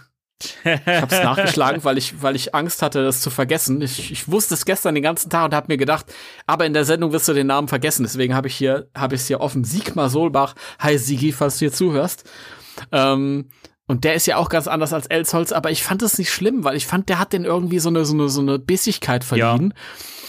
Ähm, Beispiel fällt mir immer auf, als John Ringer diese, diese äh, Liegestütze macht am Anfang, um Russell zu beweisen, wie fit Mhm. er ist. Und ähm, Russell sagt, der schummelt dann irgendwann und sagt, das war Nummer drei. Und als er wieder hochkommt, sagt er, ah, Nummer drei. Und dann meint äh, dieser Sigmar Solbach Bill Murray, das war vier. Und der Arne Elsholz sagt dann, das war drei. Äh, das war vier. Und der, der, der hat ganz viel so, so ein sowas gequältes, leidendes an sich. Ja, weil er zu der Zeit aber halt auch standardmäßig so gesprochen hat, leider. Ja, aber ich meine, das da wird die Figur aus der Figur was komplett anderes. Warum Ja. auch immer. Ich habe auch geguckt, das hat auch Anne Elsholz, der hat auch das Dia Dialogbuch anscheinend geschrieben, komplett für diese neue Version und war für die Dialogregie verantwortlich. Also der hat komplett das Zepter in der Hand gehabt dafür, hat aus der Figur was ganz komplett anders gemacht. Und ich habe ja so ein bisschen, ich habe den Film noch nie im Original gesehen, aber ich habe den ja vorhin mit den Ivan Reitman Kommentar gesehen und da hörst du ja immer so ein bisschen Original im Hintergrund und das, da war die Original-Synchro schon näher dran. Auch in den ganzen kleineren Rollen, zum Beispiel am Anfang, wo John Ringer Taxi fährt und dann ist auch diese ältere Dame Ja, hinter ihm. Die, Fantastische die Szene so- übrigens. Richtig. Und das ist halt im, in, in dieser alten deutschen Version ist das dieselbe Synchronstimme, die Miss Piggy gesprochen hat, auch ganz früher. Und, äh, oder die Nachbarin bei Alf, also Mrs. Ogmonic. Stimmt, ja. Ich liebe diese Stimme. Die ist das toll, ist eine ja. großartige Stimme und das, das ist so ein, so ein Beweis für die Hochkarätigkeit Ja. von dem. Und bei dem neuen ist das alles nicht so treffsicher und schwammig und so. Und es gab auch noch zwei, drei andere Sachen, wo ich es echt schade fand. Ich fand grundsätzlich so zumindest von der Stimmfarbe, von der Klangfarbe her, fand ich den äh, Russell-Sprecher, also der Harold, äh, gesprochen hat, den fände ich in der neuen Synchro ein bisschen besser. Weil der für mich irgendwie tonal näher an Harold im, im, im Original dran ist. Aber er hat es auch wieder nicht so treffsicher rübergebracht. Also er spricht das auch wieder zu träge. Das ist das große Problem, was die Synchro hat, dass die Sprecher alle so klingen so träge und so, es klingt alles so behäbig und das finde ich super schade, Ja. weil das dem Film so gar nicht gut tut und das ist, als ich den dann vorhin auch wieder im, im O-Ton geguckt habe, habe ich erst, erst gemerkt, wie zackig das ist so in den Dialogen. Hm. Das was mir noch aufgefallen ist, die sind da in dieser Stripbar. Mhm. Dann werden die ja von der Militärpolizei einkassiert. Und dann werden sie ja zur Rede gestellt von diesem Stillman. Und äh, John Candy, also dieser Ochs, ähm, meint dann in der in der äh, in der alten Version, ja, ähm, wir waren, das ist ganz dumm gelaufen. Wir waren gerade unterwegs äh, zum Verein christlicher junger Männer ja. oder so. Was ich so geil finde. Und in der neuen Version sagt er halt einfach, ja, wir wollten zum Bingo-Abend und da ja. ist was schief gelaufen. Es ist jetzt nicht genau wortgenau, aber ich fand, weiß ich nicht. Also die, die alte ist schon treffsicher und umso bedauerlicher ist es halt, dass man sich die Extended Edition halt nur in der neuen Synchro angucken kann, weil ja, es ist nicht wirklich schlimm, weil ich finde die die Kinoversion, die kompaktere, ist tatsächlich ein bisschen schöner noch. Also die neue ist sehr zerfahren, da ist viel dabei, was nicht unbedingt sein muss, was ich trotzdem cool finde, aber stört manchmal den Erzählfluss ein bisschen. Das Ding ist, wenn man Flow. die Original Synchro nicht kennt, glaube ich, wird man damit kein Problem haben. So, aber wenn man halt die Originale kennt und auch gewohnt ist, dann wirst du halt mit der neuen nicht nicht zufrieden sein. So, das mhm. ist halt so. Also ich fand sie längst nicht so katastrophal und schlimm, wie viele das gesagt haben, so, ja, es geht gar nicht, es klingt ja, als wenn da Amateursprecher sprechen, das überhaupt nicht. Das sind ja, das sind ja bekannte Synchronsprecher, die das gemacht haben und äh, teilweise al alte Hasen. So, ne? Also das kann man halt nicht sagen, dass das irgendwie amateurhaft gemacht ist. Aber es ist halt nicht so schön wie die Originale und ähm, also wo man es halt auch immer noch gucken kann, ist halt auf, auf Prime. Da, da gibt es halt im Deutschen nur die Original-Synchro. Also wenn man die, wenn man den im, im bekannten äh, deutschen äh, Ton gucken möchte, dann kann man das da machen. Die Blu-Rays und so, mhm. die haben alle. Außer die 4K-Variante, die ist aber nur in so einer Sammelbox drin mit äh, Columbia Classics. Das ist wahr, es sei denn, man kennt mich und kriegt dann Ebay-Angebote zugespielt. Richtig, ich freue mich schon auf meine 4K Blu-ray von Glaub mich knutscht ein Elch. Ja, das Schöne ist, ich habe ich hab ja gesehen, dass da ja auch äh, noch eine TV-Version mit dabei ist. Von 1983 ja. oder so, eine spezielle TV-Version. Und es sind noch ein paar mehr äh, Bonus-Features mit drauf. Da bin ich sehr gespannt. Freue ich mich drauf. Ja, die TV-Version kann ich mir vorstellen. Da fehlt einfach ganz viel und. es ja. ist so, da müssen wir auch, auch noch drüber reden. Es ist, wie, wie viele nackte Brüste in diesem Film zu sehen sind, ist einfach unfassbar. Das ist mir das ist mir aber wieder, Ivan hat es gesagt im Audiokommentar, hat gesagt, ja, ähm, das war die Zeit damals, ähm, diese Beiläufigkeit, ähm, mit der das so gezeigt wurde. Also zum Beispiel, als er nach Hause kommt und seine Freundin läuft an ihm vorbei mhm. und ist halt erstmal obenrum nackig. Ähm, äh, da sagt er auch, sowas würde heutzutage, und der Audiokommentar ist auch schon 20 Jahre alt. Der Film ist ja schon 40 Jahre alt. Ähm, sowas würde heutzutage nicht mehr gezeigt werden, diese Beiläufigkeit aber es ist auch ein Stück weit Realismus halt. Ja, das ja, schon, das aber das Frauen, das gesamte Frauenbild im Film ist schon echt nicht so toll. Also das muss man leider, leider auch sagen. Also Frauen sind da halt echt oft nur sexualisiert. Und du hast ja auch ja. Bei, bei, einer, bei einer der Hauptfiguren, also eine davon, die macht ja Karriere am Schluss, die andere ist dann im Penthouse. Ja. Und das finde ich dann schon wieder schwierig. So. Ja, das ist auch problematisch. Ich hätte es lieber andersrum gesehen, aber mich hat so, ja keiner ja. gefragt. Ich war auch noch zu jung. Nein, nein, äh, auch, ist natürlich auch richtig. diese Schlammcatch-Szene. Also, vor allen Dingen, wenn, wenn ich dann halt äh, mir äh, vor Augen führe, dass halt äh, John Candy das eigentlich nicht machen wollte, weil er sich sehr unwohl gefühlt hat dabei wegen verschiedener Faktoren und äh, Ivan ihn da echt überreden musste. Und ich frage mich halt sowieso, musste das im Film so sein? Eigentlich nicht. Das hat er auch erzählt im Audiokommentar gesagt, wir haben uns alle unwohl gefühlt damit und wussten nicht so richtig, was wir machen wollen. Und sie wollten wohl halt irgendwie so eine, so eine klassische Szene schreiben, wo halt die Soldaten Auslauf haben abends und dann halt irgendwie sowas machen, wie Soldaten machen und keine Ahnung. Also ich, ich finde, ich finde es, es ist so ein zweischneidiges Schwert. Auf der einen Seite finde ich es nachvollziehbar, wenn, wenn, wenn so eine Gruppe junger Männer abends in eine Stripbar geht. Ja, klar. Es sowas gibt. Das schon. So Soldaten. Ähm, von daher, die Szene an sich finde ich komplett, aber dann gibt es so, so, so, so Momente, einen zum Beispiel, da siehst du so eine Frau, du siehst halt irgendwie, die Kamera starrt auf die, auf die Brust. Ja. Ja. Dann hat er kein BH an und dann geht sie hoch zum Gesicht. Und das hat halt überhaupt nichts daran verloren. Warum ist das jetzt da drin? Ja. ich finde es auf der einen Seite, das ist.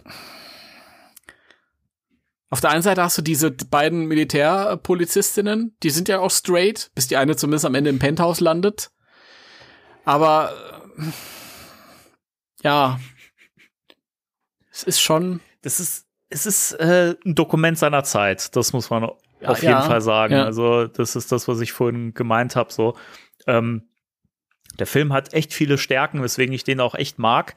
Aber der hat halt auch echt Sachen, wo ich inzwischen echt sagen muss, das, nee, das, äh, das, sind, da- das sind Sachen, die hätten halt nicht sein müssen, so. Keine Ahnung. Die braucht der Film nicht, weil das den Film halt auch nicht schlechter gemacht hätte, wenn es gefehlt hätte. Witzig finde ich hingegen, auch wenn sie viel zu exzessiv gefilmt ist, weil auch da wieder sehr auf die nackten Brüste, die sich einseifen, gehalten wird, die Spanner-Szene mit Captain Stillman, der die Frauen beobachtet in der Dusche. Hm. Ich finde es so witzig, ich weiß gar nicht mehr, was er im Deutschen sagt. Im Original sagt er, oh, I wish I was a Lufa. Und die Legende besagt, dass er, äh, dass er das ähm, improvisiert hat am Set. Und Mhm. äh, nachdem Ivan Reitman Cut gerufen hat, hat er ihn, den, den äh, Schauspieler, ich habe gerade den Namen vergessen, Ich auch, obwohl ich ihn eben zehnmal gehört John, habe. John LaRoquette, äh, der musste ihm dann er, ähm, er, erklären, was ein Lufa ist. Ivan wusste nicht, Oh was ein Lufa ist. Gab's nicht in der Tschechoslowakei. An, anscheinend nicht, anscheinend nicht. Aber ich, ich finde diesen Satz einfach auch so gut. I wish I was a Lufa.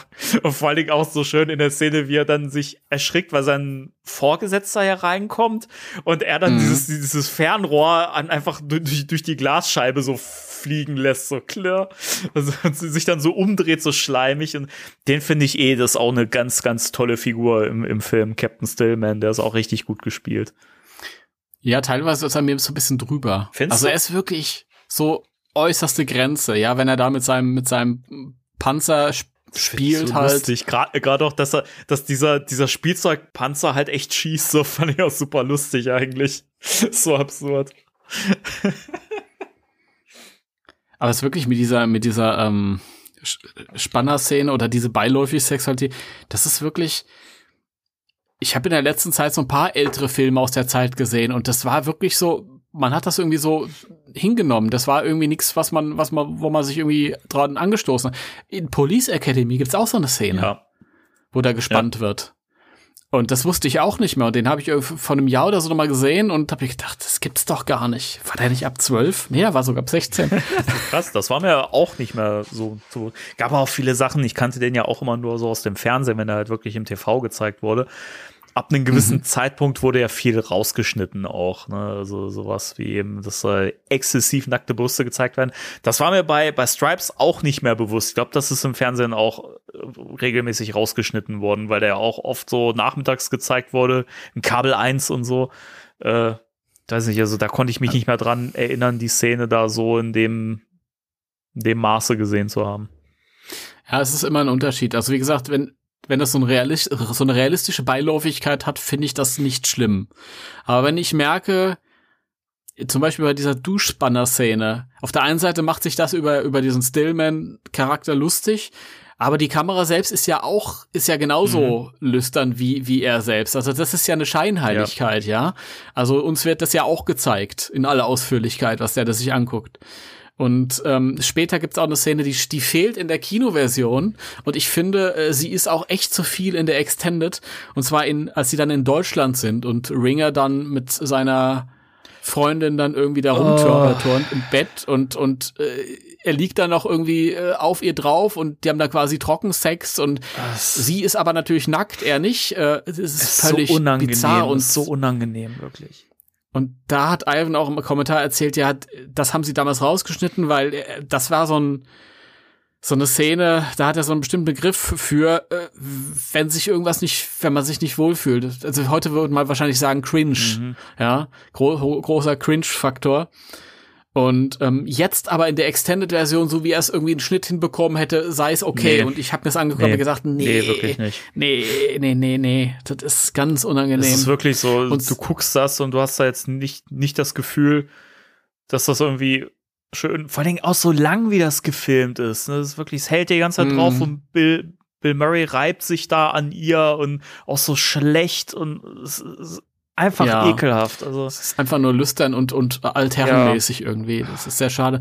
Und es braucht ja auch gar nicht irgendwie. Ich finde die, die anderen Szenen viel schöner mit den beiden Pärchen, wo sie da in dieses Haus von diesem Admiral mhm. äh, rennen und halt einfach dieses Rumalbern finde ich total schön. Und auch der Kontrast zwischen den beiden Pärchen. Ja. Die einen, ähm, Murray und, und äh, seine, die, die da mit diesen Küchenutensilien Rumferkeln, rumalbern ne? und, und rumferkeln. Und es sind ja eher so die albernen. Und die anderen, das ist ja mehr so das romantische Pärchen, ja. Das ist so süß mit dem Kraftfeld, das man durchbrechen muss Ja. und so, Harold Ramis und äh, Sean Young, die übrigens wunderschön ist, das sei auch mal festgestellt. Sean Young ist toll. Verliebt seit Blade Runner. Egal. Stimmt, da war sie auch dabei. Auch habe ich auch Da schon ewig auch nicht mehr gesehen, den Film Blade Runner. Ja. Nur ja. Ähm, und ich finde, das reicht doch völlig. Mehr braucht's gar nicht. Und diese ganzen Szenen dann. Nee. Ja, ich muss eh sagen, dieser Extended Cut, der hat mich eh äh, nicht so begeistert zurückgelassen. Also die Szenen, die, die, das ist ja das Schöne an dieser Blu-ray, dass du halt da die Option einstellen kannst, dass bei den Szenen, die zu dem Extended Cut gehören, die jetzt also nachträglich reingeschnitten wurden, mit so einem Sternchen dann quasi äh, als äh, Einblendung markiert werden. So. Das heißt, man konnte mal ganz, ganz gut sehen, was gehört jetzt zu der Originalversion und was nicht mehr. Und ich hatte wirklich, also bei allen Szenen, die in diesem Extended Cut zusätzlich reingeschnitten worden sind, die sind alle entbehrlich. Da ist nichts dabei gewesen, Ja. wo ich gesagt habe, das hat jetzt dem Film was Wichtiges mitgegeben. Die sind alle zu viel, zu lang oder merkwürdig. Ja, ist halt wirklich, äh, was mir einfällt, ist, als die Kameraden dann in Haft genommen werden da in der Tschechoslowakei und die anderen entschließen sich, sie befreien zu wollen, da hat ähm, der Russell-Charakter auch so ein, so ein, so ein so ein Moment, wo er sagt, nee, nee, nee, ich will das nicht. Lass uns nicht dahin fahren und muss dann erst überredet werden. Bringt überhaupt nichts. Ja. Führt zu nichts. Das ist, Das ist auch dieser, der, der Dialog ist auch echt furchtbar. Mit der Schwester von wegen, äh, ja, John, du hast sie doch auch schon mal fast vergewaltigt. Und das weiß, weiß ich das, jetzt gar ah, nicht. das, das ist echt unangenehm, der Dialog. Ah, doch, doch, doch, das ist, als die im Auto sitzen, Nee, nee, oder? da kommen sie gerade Das- gerade aus, aus, Okay. aus dem Hotel raus. Und äh, dann unterhalten sich die beiden irgendwie. Und ähm, ich weiß gar nicht mehr, wie der Zusammenhang war, aber es geht halt um die Schwester von Russell und Russell Mhm. sagt dann ja irg- irgendwie so, genau, John sagt dann so, ja, was würdest du denn sagen, wenn deine Schwester vergewaltigt werden würde, so, ne, um halt zu rechtfertigen, dass sie halt dahin fahren und Stress machen, so. Mhm. Und dann sagt Russell irgendwie so, ja, aber du kennst doch meine Schwester, du hast sie doch selber fast schon mal ver vergewaltigt. Sie würde doch sogar sich äh, für, für ein Glas, ein Glas Sekt irgendwie hin hinlegen, so nach dem Motto. Ich denke mir so, oh, Leute, ernsthaft. Das ist ja die Frage, was der im Original sagt. Das Gleiche. Ich habe das verglichen. Das ist, es ist Okay. wirklich eins zu eins übersetzt worden. Es ist so schlimm. Okay. Ist natürlich sehr, sehr problematisch. Ne? Es ist lustig, wie sich die Sichtweisen ändern und äh, seltsam, dass es irgendwie mal anders empfunden wurde. Aber das ist tatsächlich auch so. Ich hab's, ich habe ja jetzt zur Vorbereitung nur den Audiokommentar gesehen. Ich habe den Film aber schon mal vor sechs bis acht Wochen zum Filmabend bei Freunden Mhm. gesehen. Und da halt auch nur die ähm, deutsche Extended-Fassung zwangsläufig, weil die vorlag. Die alte Version habe ich schon ewig nicht mehr gesehen. Da freue ich mich drauf, das mal wieder tun zu können Die irgendwann. ist so rund. Also bis halt, bis auf diesen Schlusspart haben wir schon drüber geredet, ne? Mhm. Aber ansonsten Mhm. super rund, super gepaced und es passt. Also gerade auch dieser, dieser Übergang ähm, zwischen dieser Bestrafung und da gibt's ja in diesem Extended Cut diese Szene, wo äh, Russell und John ähm, Drogen genommen haben und dann in dieses in diesen Flieger äh, ein, einsteigen und Mhm. dann auf einmal irgendwo in was weiß ich wo landen, wo sie dann da irgendwie äh, auf irgend so ein Rebellenlager irgendwie stoßen und sowas. Südamerika, Und- ja. Mhm. Ja, natürlich erklärt die Szene, warum die bestraft werden, aber es braucht diese Szene überhaupt nicht, weil du hast einen Schnitt, Übergang und du und es wird klar, hey, die haben Scheiße gebaut und äh, müssen gerade stehen dafür. Was ja im Kontext, was so davor alles gelaufen ist, was sie schon für Blödsinn gemacht haben, vollkommen ausreicht zu wissen, okay, die haben schon wieder Scheiße Mhm. gemacht. So, ne? Die haben sich halt einfach vom Lager entfernt. Das hätte halt schon gereicht.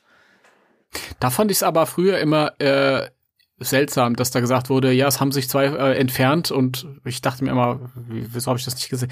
Diese Szene fand ich, da habe ich bin ich so ein bisschen hin und her gerissen. Die, die tut dem Film gar nichts hinzufügen. Also für die eigentliche Handlung ist sie nicht wichtig. Das sind einfach mal so sieben Minuten zwischendrin, die halt die Handlung ausbremsen. Ja. Und wenn die Szene vorbei ist, sind die Figuren nicht irgendwo anders, als sie vorher waren. Aber ich fand's lustig, weil ich halt jahrelang und ganz viel diese alte Videokassette geguckt hatte und auf einmal so einen großen Teil äh, Film zusätzlich zu sehen, fand ich, hat mich fasziniert. Und ich fand's auch, wie es anfing, total lustig, wie die dann in diesem Flieger saßen, sich das nur angeguckt haben und auf einmal kommt dann diese Einsatz, diese Einheit da rein.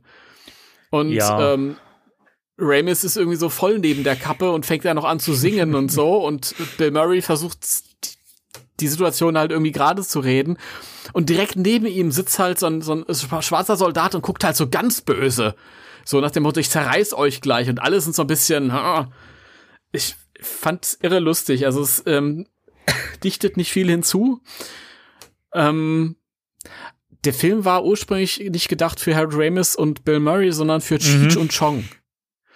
Und Cheech und Chong war ja das bisschen ältere sich vielleicht erinnern können, noch das, diese Kiffer-Duo-Filme. Äh, und ich finde, an dieser herausgeschnittenen Szene merkt man das ja. total, weil halt dieses, dieses, dieses Drogending ist und auch als sie dann hinterher in dem, in diesem äh, südamerikanischen Rebellenlager oder, oder, oder Guerilla-Kriegerlager sitzen, hat das irgendwie sowas von, es fühlt sich eigentlich fast an wie, wie aus einem anderen Film. Es ja. passt irgendwie gar nicht so richtig vom Stil zum Rest des Films. Das, das ist, das, ist das, was mich halt am meisten stört. Also klar, wie gesagt, in dem Kontext, in dem Zusammenhang mit der Szene da, davor macht halt diese Bestrafungsszene mehr Sinn und man weiß, ah, okay, ja klar, ne, deswegen werden die bestraft so.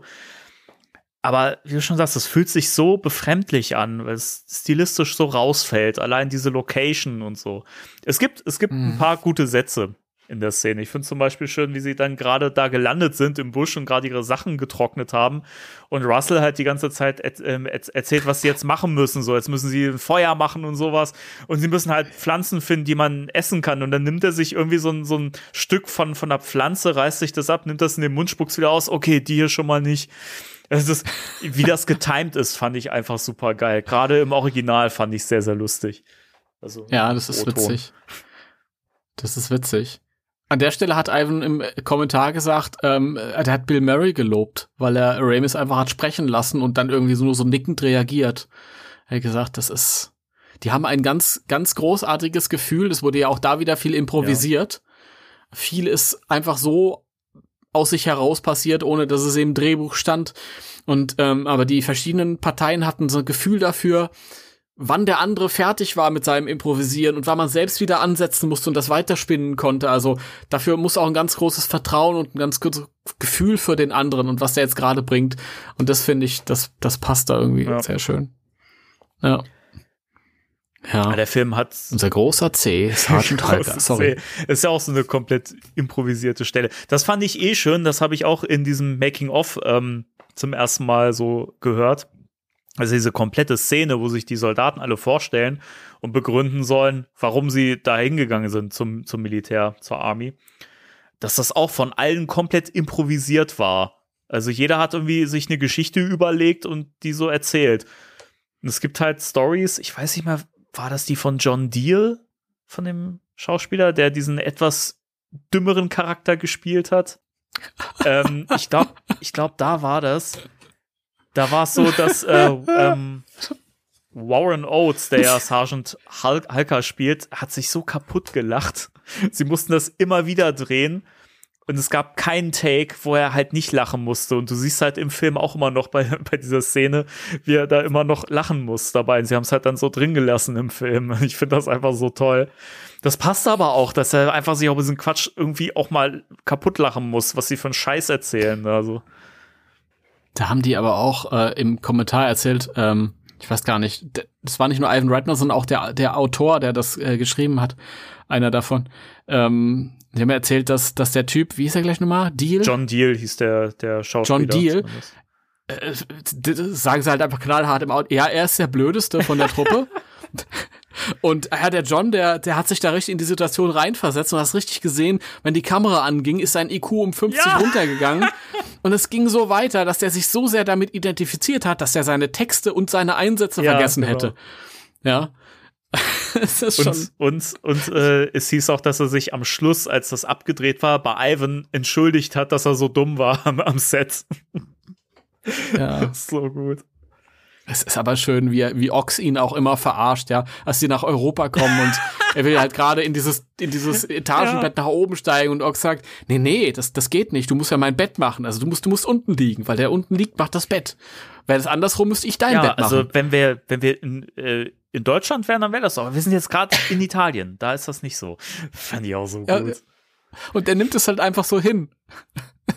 Und dieses Kartenspiel, Das ist, ey, es ist auch so goldwertig. Ist, glaube ich, aber auch eine der bekanntesten Szenen aus, aus, aus dem Film. Das ist auch so absurd, wie ihm das Pokerspielen die, ne? Wie, Ja. wie er ihm das Ja. so beibringt, das ist auch so geil. So, ja, ach, mit den Karten, da hättest du auch echt alles setzen können und sowas. Ne? Ja, ja, war schon ein gutes Blatt und so. Das ist auch richtig gut. Also sind so tolle Momente. Ich finde eh, also Ox ist auch so eine tolle Figur im Film. Ich finde es Ja. auch schön, schöner, schöner Fun Fact auch, ähm, die Szene zu, zu Beginn, als sie äh, zum Militär kommen und äh, in, ihnen die Haare geschnitten werden. Die Schauspieler wussten ja all, alle nicht bis zum Dreh, dass sie sich die Haare abschneiden lassen müssen. Und es ist ihnen auch nicht gesagt worden, bevor sie diese Szene gedreht haben. So. Und John Candy hat das so erschüttert, dass er richtig in so ein Loch gefallen ist. Also emotional. Und diese Szene, wo er halt rauskommt mit seinen Haaren, das war halt echt seine Reaktion so, ne, wo er so traurig war. Ich finde das so gut. Das sind auch irgendwie so, so, so Sachen, wie, wie, also was, was, was äh, Ivan für krasse Methoden teilweise auch irgendwie angewandt hat, so am, am, am Set, um irgendwie echte, echte Reaktionen aus den Leuten hervorzukitzeln, das finde ich krass. Ja, das war auch ähm, Warren Oates. äh, Hat I Ivan irgendwann die Idee gehabt für eine Szene, die war gar nicht im Ja. Film drin, dass sich irgendwie alle auf ihn stürzen. Und da hat sich gesagt, ich sag's in Warren aber nicht. Ähm, weil ich will eine, ich will eine aufrichtige Reaktion haben. Das hat er auch bei Ghostbusters gemacht, wo dieses Zimmermädchen irgendwie nicht wusste, Ja. dass gleich alles auf ihrem Wagen explodiert. Arsch, ey. Und äh, dann sind sie auf ihn gestürzt und der hat irgendwie seinen Zahn beschädigt. Mhm.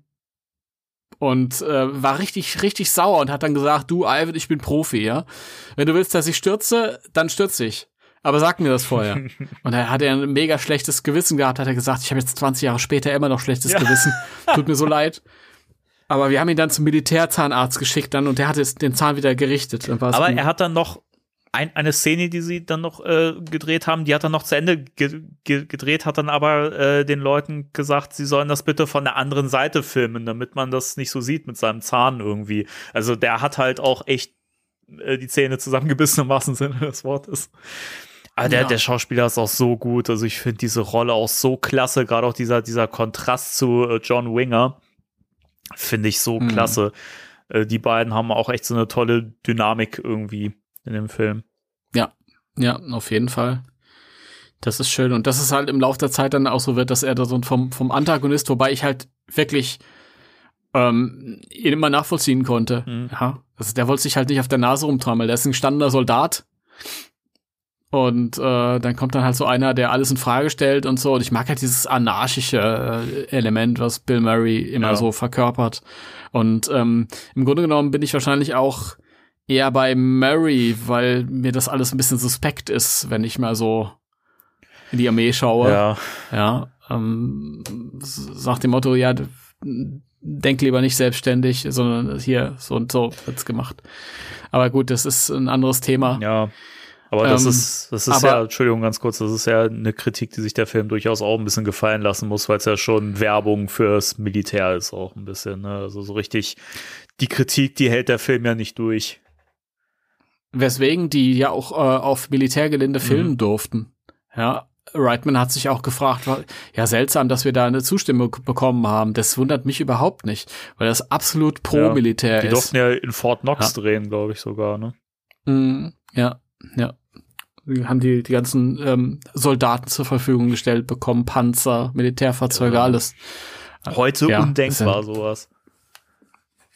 Ja, weiß ich nicht. Also es ist immer noch so, dass du halt irgendwie als Filmproduktion beantragen musst, wenn du da irgendwie Unterstützung haben willst von denen. Aber die gucken halt ganz genau, wie wird die Armee dargestellt in dem und dem Film und dann gibt's halt eine Absage oder eine Zusage. Und da wundert's mich überhaupt nicht, weil es wirklich sehr, sehr pro Armee ist.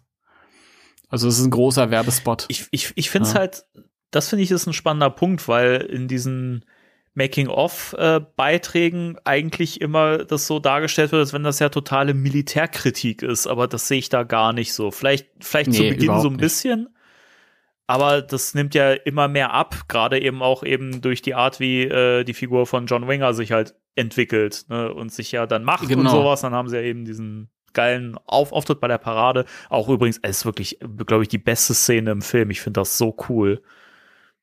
Die ist so gut gespielt ja. und choreografiert und so. Und das, das Ding ist ja auch, dass sie das ja alles geprobt haben. Sehr, sehr akribisch, die Schauspieler. Und die waren da sehr akribisch dabei, außer Bill, der bei den Proben nie erschienen ist und die wirklich Angst hatten, dass der es versaut. Und der hat es beim ersten Take, das ist ja der erste Take, der im Film zu sehen ist. Also die haben es einmal gedreht. Und der hat so abgeliefert, obwohl er nicht geprobt hat. Das ist Wahnsinn. Das ist Bill Murray. Bill Murray, ja. Das, ja. Ist so. Auch, auch hier wieder habe ich gehört im Audiokommentar, ja, wir wussten bis zwei Wochen vorher nicht, ob der überhaupt ja. kommt. das ist so ja. typisch Bill, oder? Ja, so ist es. Ja.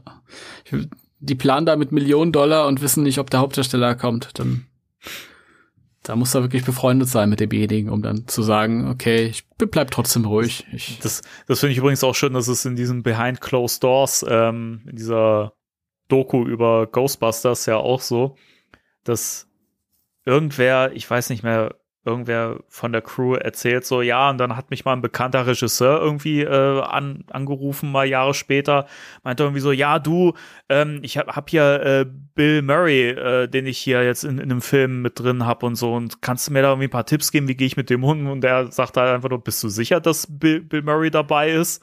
Ja, ja, der, der, zugesagt und äh, am Ende ist der Film ohne Bill Murray entstanden. oh, okay. Ja, also man weiß nicht, welcher Film das war, das wurde nicht gesagt, aber die Geschichte spricht ja schon Bände. Okay, das ist lustig. Das ist interessant. Ich höre immer nur die andere äh, Seite. So nach dem Motto, wir wussten nicht, dass er erscheint, aber dann kam er am Tag, wenn es dann, wo es drauf ankam. Ja. Ja. Ich, ich habe schon mal irgendwo in irgendeinem Beitrag, Making of irgendwas, ich weiß nicht mehr zu was. Äh, da ging es auch darum, Filme mit Bill Murray zu machen und da hieß es auch irgendwie, ja, der kam dann nicht. Punkt. So. Das habe ich beim, beim Videospiel. Äh, ich habe da so einen Artikel gefunden zu dem Videospiel, ähm, wie die Aufnahmen entstanden sind und da war das wohl so, dass drei Aufnahmesessions für Bill Murray in New York angesa äh, angesagt waren und ähm, dann kam er und war aber erstmal sehr, sehr langsam mhm. mit seinen Takes. Und ähm, beim zweiten hat er schon vorher vorzeitig abgebrochen, hat keinen Bock mehr gehabt oder so. Und äh, zum dritten Termin ist er einfach überhaupt nicht mehr erschienen. Sodass die anderen drei alle nachträglich nochmal ins Studio mussten und Dialog-Takes übernehmen ja. mussten für ihn. Ja. Also. Also hätte, hätte Bill nicht diesen Namen und diesen Bekanntheitsgrad könnte er sich das nicht leisten, wirklich. Also. Nee, nee. Also wenn du jetzt ein ganz normales, kleines Männchen bist, das irgendwie sich irgendwie sowas, äh, das ist ja seine Arbeit, ja. das ist ja sein Beruf, das, jemand, der sich dann sowas, sowas beruflich erlaubt, dann und das, ich meine, das ist Bill Murray, dem sagt ja keiner, pass mal auf, du Arschloch, so geht das nicht. ja. Weil dann ist er direkt weg und ja. dann stehst du blöd da halt. Ähm, trotzdem. Ich meine, wenn er, wenn er äh, was macht, ist er genial in dem, was er macht. Aber das ist halt. Man mag, man, also ich mag Bill Murray für seine Kunst, mhm. nicht unbedingt für, für äh, seine Persönlichkeit. Nee, ach, das, das kann man eh immer schwer beurteilen, weil man kennt ihn ja nicht privat so, ne? Also es weiß ja auch kaum jemand, wie er so privat ist anscheinend. Außer Leute, die wirklich sehr eng mit ihm sind. Aber ja. Ich, also alles, was ich so mitkriege, ist halt auch echt super schwierig. Natürlich auch unterhaltsam, ja. weil bei vielen Geschichten kann man ja irgendwie lachen und schmunzeln und sowas, ne? Aber ich glaube, dass es halt, wenn du beruflich mit dem zu tun hast und du auf den angewiesen bist, dass der halt auch, wenn, wenn der zusagt und dann kommt der nicht. So, das sind mhm. halt immer so Sachen, das geht halt gar nicht. Also, Ja, das, das ist schwierig. Ich glaube, wenn du, wenn du jahrzehntelang mit dem befreundet bist, dann funktioniert der als Freund richtig gut. Also er und Dan Aykroyd, glaube ich, dass die richtig dicke sind, wenn die sich privat sehen. Das denke ich schon. Aber äh, beruflich ist es trotzdem nicht leichter. Ja, wenn er wieder ein Skript äh, in den Schredder geschmissen hat und zurückgeschickt hat. Weil die, das ist ja auch mal so eine Sache bei der, bei der Geschichte. Dan sagt immer, das stimmt nicht. Die Frage ist, sagt Dan das, weil es ihm peinlich wäre? Oder, oder war das Die Frage ist, so? hat, hat das Skript das verdient und Bill Murray war zu ehrlich, um zu sagen, ja, weißt du, ja. Vielleicht hat er auch gesagt, Dan, an diesem Punkt unserer Freundschaft bist du es mir wert, dass ich ehrlich bin. Ich habe das gerade in den Schröder gesteckt. Und zurückgeschickt. Du kriegst es in den nächsten Tagen per Luftpost. Ja. Nee, keine Ahnung. Sagt, das ist halt. Dann sagt Dan, aber wenn das rauskommt, das kann ich so nicht nach außen kommunizieren. Und hier habe ich ein Skript für die nächsten drei fertig. Ganz im Ernst, ich bin immer noch, ich bin immer noch der Meinung, dass wir froh sein können, dass Bill so lange Zeit alles abgelehnt hat, was da irgendwie an Ideen da war, weil da war, da wären wir nicht zufrieden mit, mit gewesen. Also, du bist ja auch mit dem neuen jetzt nicht so hundertprozentig ein, einverstanden, aber überleg mal, wir hätten sowas bekommen wie Hellband oder so. Ich finde, ich, ich, ich finde im, im, immer noch, dass das kein guter Ghostbusters-Film gewesen wäre. Nee, Hellband, Hellband wäre scheiße geworden. Das sage ich so klar. Da, der äh, Chris von äh, Proton Charging, der ja auch Cross, den Crossrip äh, gemacht hat, der hat äh, das ganze Skript zu Hause liegen. Mhm. Der hat das irgendwie bekommen und äh, es, es gibt so zwei bis vier Seiten, die so geleakt ja, sind. Ich glaube auch ja. bei Spook Central oder so. Und das ist einfach nicht gut. Nee. Und was man auch drüber gele gelesen hat, das passt auch so zu den Sachen, die man so von Dan Aykroyd gehört hat, dass es also nur neue Figuren gibt halt irgendwie und dass die irgendwie alle charakterlich an der Oberfläche bleiben und ich mag nicht wirklich viel von dem, was ich gehört habe. Nach wie vor, ich würde gerne so ein paar Skripte lesen von die später entstanden sind, mit diese Stupnitsky-Sachen oder der Typ, der äh, der Men in Black 3 geschrieben hat, nur mal interessemäßig, ja. Wir haben ja letztes Mal drüber geredet noch, ähm, das mit, äh, mit den 21 Jump Street Jungs da wäre nichts geworden. Aber das Skript hätte ich gerne mal gelesen. Einfach mal nur so, um so einen Eindruck zu haben, was, wo wir voran, vorbeigeschreddert sind. Ja, knapp. also, das ist ja immer so eine Sache, das, das mal zu lesen wäre halt schon spannend, ne, aber ich bin immer noch der Meinung, also gut, dass wir das nie als Film bekommen haben, weil ich das, also, ich glaube nicht, dass das was hätte werden können. Ich, ich weiß es, ich, ich mich würde es interessieren. Ähm, und da gab's ja auch, die haben ja seit 2008, Stupnitzky und Eisenberg, haben sie ja an einigen Versionen gearbeitet und dann ist das noch zu diesen Ethan Cohen gegangen mhm. und weiter. Da gab's einige so. Also Leute, das ist jetzt ein offiziell, ich weiß gar nicht, ob man das machen darf, aber falls einer von euch irgendwie an so ein Skript rankommen könnte, meinetwegen übers Darknet, das ist mir egal. Ich bin hier und aufmerksam. Darf man, darf man sowas? Ich habe keine Ahnung. Ich glaube nicht. Ich überlege auch gerade, okay. ob ich das rausschneide. Okay, dann, nee, musst du nicht machen. Ähm, schneid lieber meine Schnaufe raus, ich bin wieder erkältet. Äh, nee, dann will ich das nicht sehen. Ich will da nix. Ihr wisst Bescheid, gell? ihr wisst Bescheid. You know, you ich know. übrigens, äh, ja. Ist ein bisschen off-topic, aber ich habe mich ein bisschen vorbereitet und da habe ich, ich glaube, auf der amerikanischen Wikipedia-Seite, keine Ahnung, ob das stimmt, gelesen, dass in 2013 Ivan Reitman über eine Fortsetzung von, von Evolution nachgedacht hätte. Ach, das ist mir neu. Das ist mir aber ja auch noch nie was davon gehört. War natürlich verlinkt irgendwie, aber ähm, Gut, Wikipedia muss man auch mal dazu sagen. Das ist halt, ja. da kann jeder schreiben. Da stimmt auch nicht alles. Also mich, mich überrascht der Zeitpunkt. Also, da, dass das ja so als, als so, so ein Kick-Off, sag ich mal, für ein Franchise ein neues ähm, gedacht war, das, das ist ja bekannt. Das ist ja klar. Ich meine, es gab ja eine Trickserie, die auch nicht erfolgreich lief. Es gab Spielzeuge, die nicht erfolgreich waren und so. Also, das, das, und ein Videospiel gab es sogar auch. Also, ist, das ist ja bekannt. Das sollte ja quasi das neue Ghostbusters werden, so, ne? Und, aber dass das 2013 dann nochmal ein Thema gewesen wäre, kann ich mir fast nicht vorstellen. Also, hm, ich mir auch schwierig. nicht. Ich habe es jetzt auch nicht weiter verfolgt, denn ich muss ja einen Podcast abliefern. ich meine, ich hätte gerne eine Fortsetzung gesehen. Es gibt ja immer noch Leute da draußen, die uns äh, unter unsere Podcast-Folgen geschrieben haben, äh, wie, wie wir die, den Film denn so toll finden können, ob wir denn nicht den gleichen Film gesehen hätten, aber ich kann immer noch nicht verstehen, wie man den Film nicht gut finden kann. Also äh, davon, davon mal ab, also weiß nicht, ich finde, also vor allen Dingen, wenn man Ghostbusters mag, dann erschließt sich mir die, ja. warum man halt Evolution nicht gut findet. Ja. Gut, das ist die, ähm, als Ghostbusters-Fan kann man vielleicht äh, die Position beziehen und sagen, ja, wenn er schon irgendwie sowas in dem Stil macht, warum hat er dann nicht direkt wieder Ghostbusters gemacht? Aber es ging ja irgendwie nicht. Aber ich hatte auch das Gefühl, dass, ähm, das habe ich vorhin schon angedeutet, dass Ivan Reitman in der Post-Ghostbusters 2 Zeit, also in den, in den 90ern, wo er auch noch erfolgreich war mit anderen Sachen, diese Schwarzenegger-Komödien und ähm, so, er hat dann noch mit Harrison Ford hat er sechs Tage, sieben Nächte oder so hieß der, glaube ich, und so ein paar Sachen. Und, und in Evolution, auch wenn der, wenn der gefloppt ist, war der ja trotzdem noch gut budgetiert. Also die hatten ja auch äh, Hoffnung, dass der äh, halt ein Franchise wird. Also da wurde ja noch in ihn investiert, bevor er dann die nächsten mhm. Jahre halt weniger erfolgreich wurde als Regisseur. Ähm, und da habe ich so das Gefühl, wenn ich mir da Interviews angucke, und ich habe mir erst gestern eins angeguckt, da ist Ghostbusters irgendwie so ganz weit weg von ihm. Ja. Das sind auch diese, diese Zeiten, wenn ich mich an die Newsmeldungen zu Ghostbusters erinnere, da hieß es auch, ja, Ivan Reitman wird das dann produzieren, aber äh, nicht Regie führen. Bill Murray und Ivan Reitman kommen nicht wieder zurück. Und ähm, da merkst du wirklich halt, und er erwähnt Dave als seinen Lieblingsfilm, den er gedreht hat. Und merkst halt, er will irgendwie nicht so auf diese eine Sache festgelegt werden. Er ist irgendwie mehr als mhm. diese eine Sache.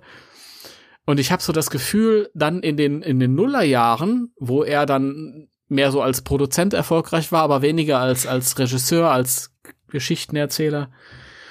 Und dann irgendwann kam so dieses, als 2008, 2010, als es dann wieder in Richtung Ghostbusters 3 ging, die Idee wieder vom Studio halt auch kam, dass er dann irgendwie so langsam sich diesem Schicksal so ein bisschen ergeben hat. Mhm.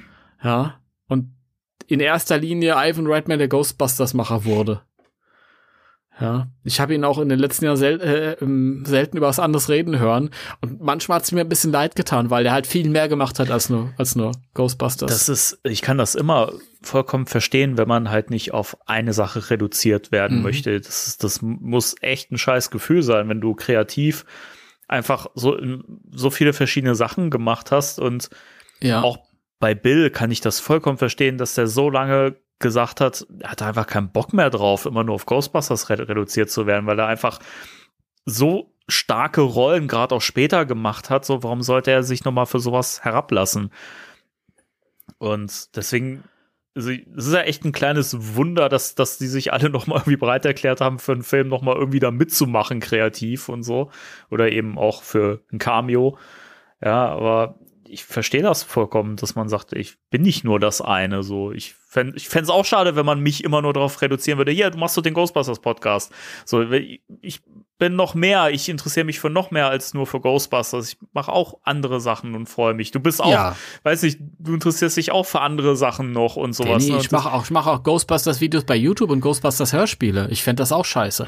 Wow. Wenn ich nur auf den Podcast. Wow. Danke. Das, das unterstreicht meinen Punkt massiv. Vielen Dank. Vielen Dank. Ah.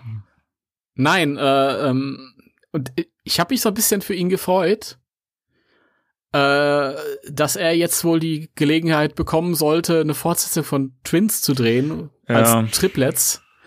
Ähm, und da habe ich auch schon Bilder gesehen. Arnold hat's, glaube ich, gepostet mhm. auch sogar. Er hat ja seinen sehr rührenden sozusagen Abschiedsbrief der geschrieben. War, der war wirklich, das war, glaube ich, der beste Nachruf auf ihn ja. oder Beitrag, den ich gesehen habe.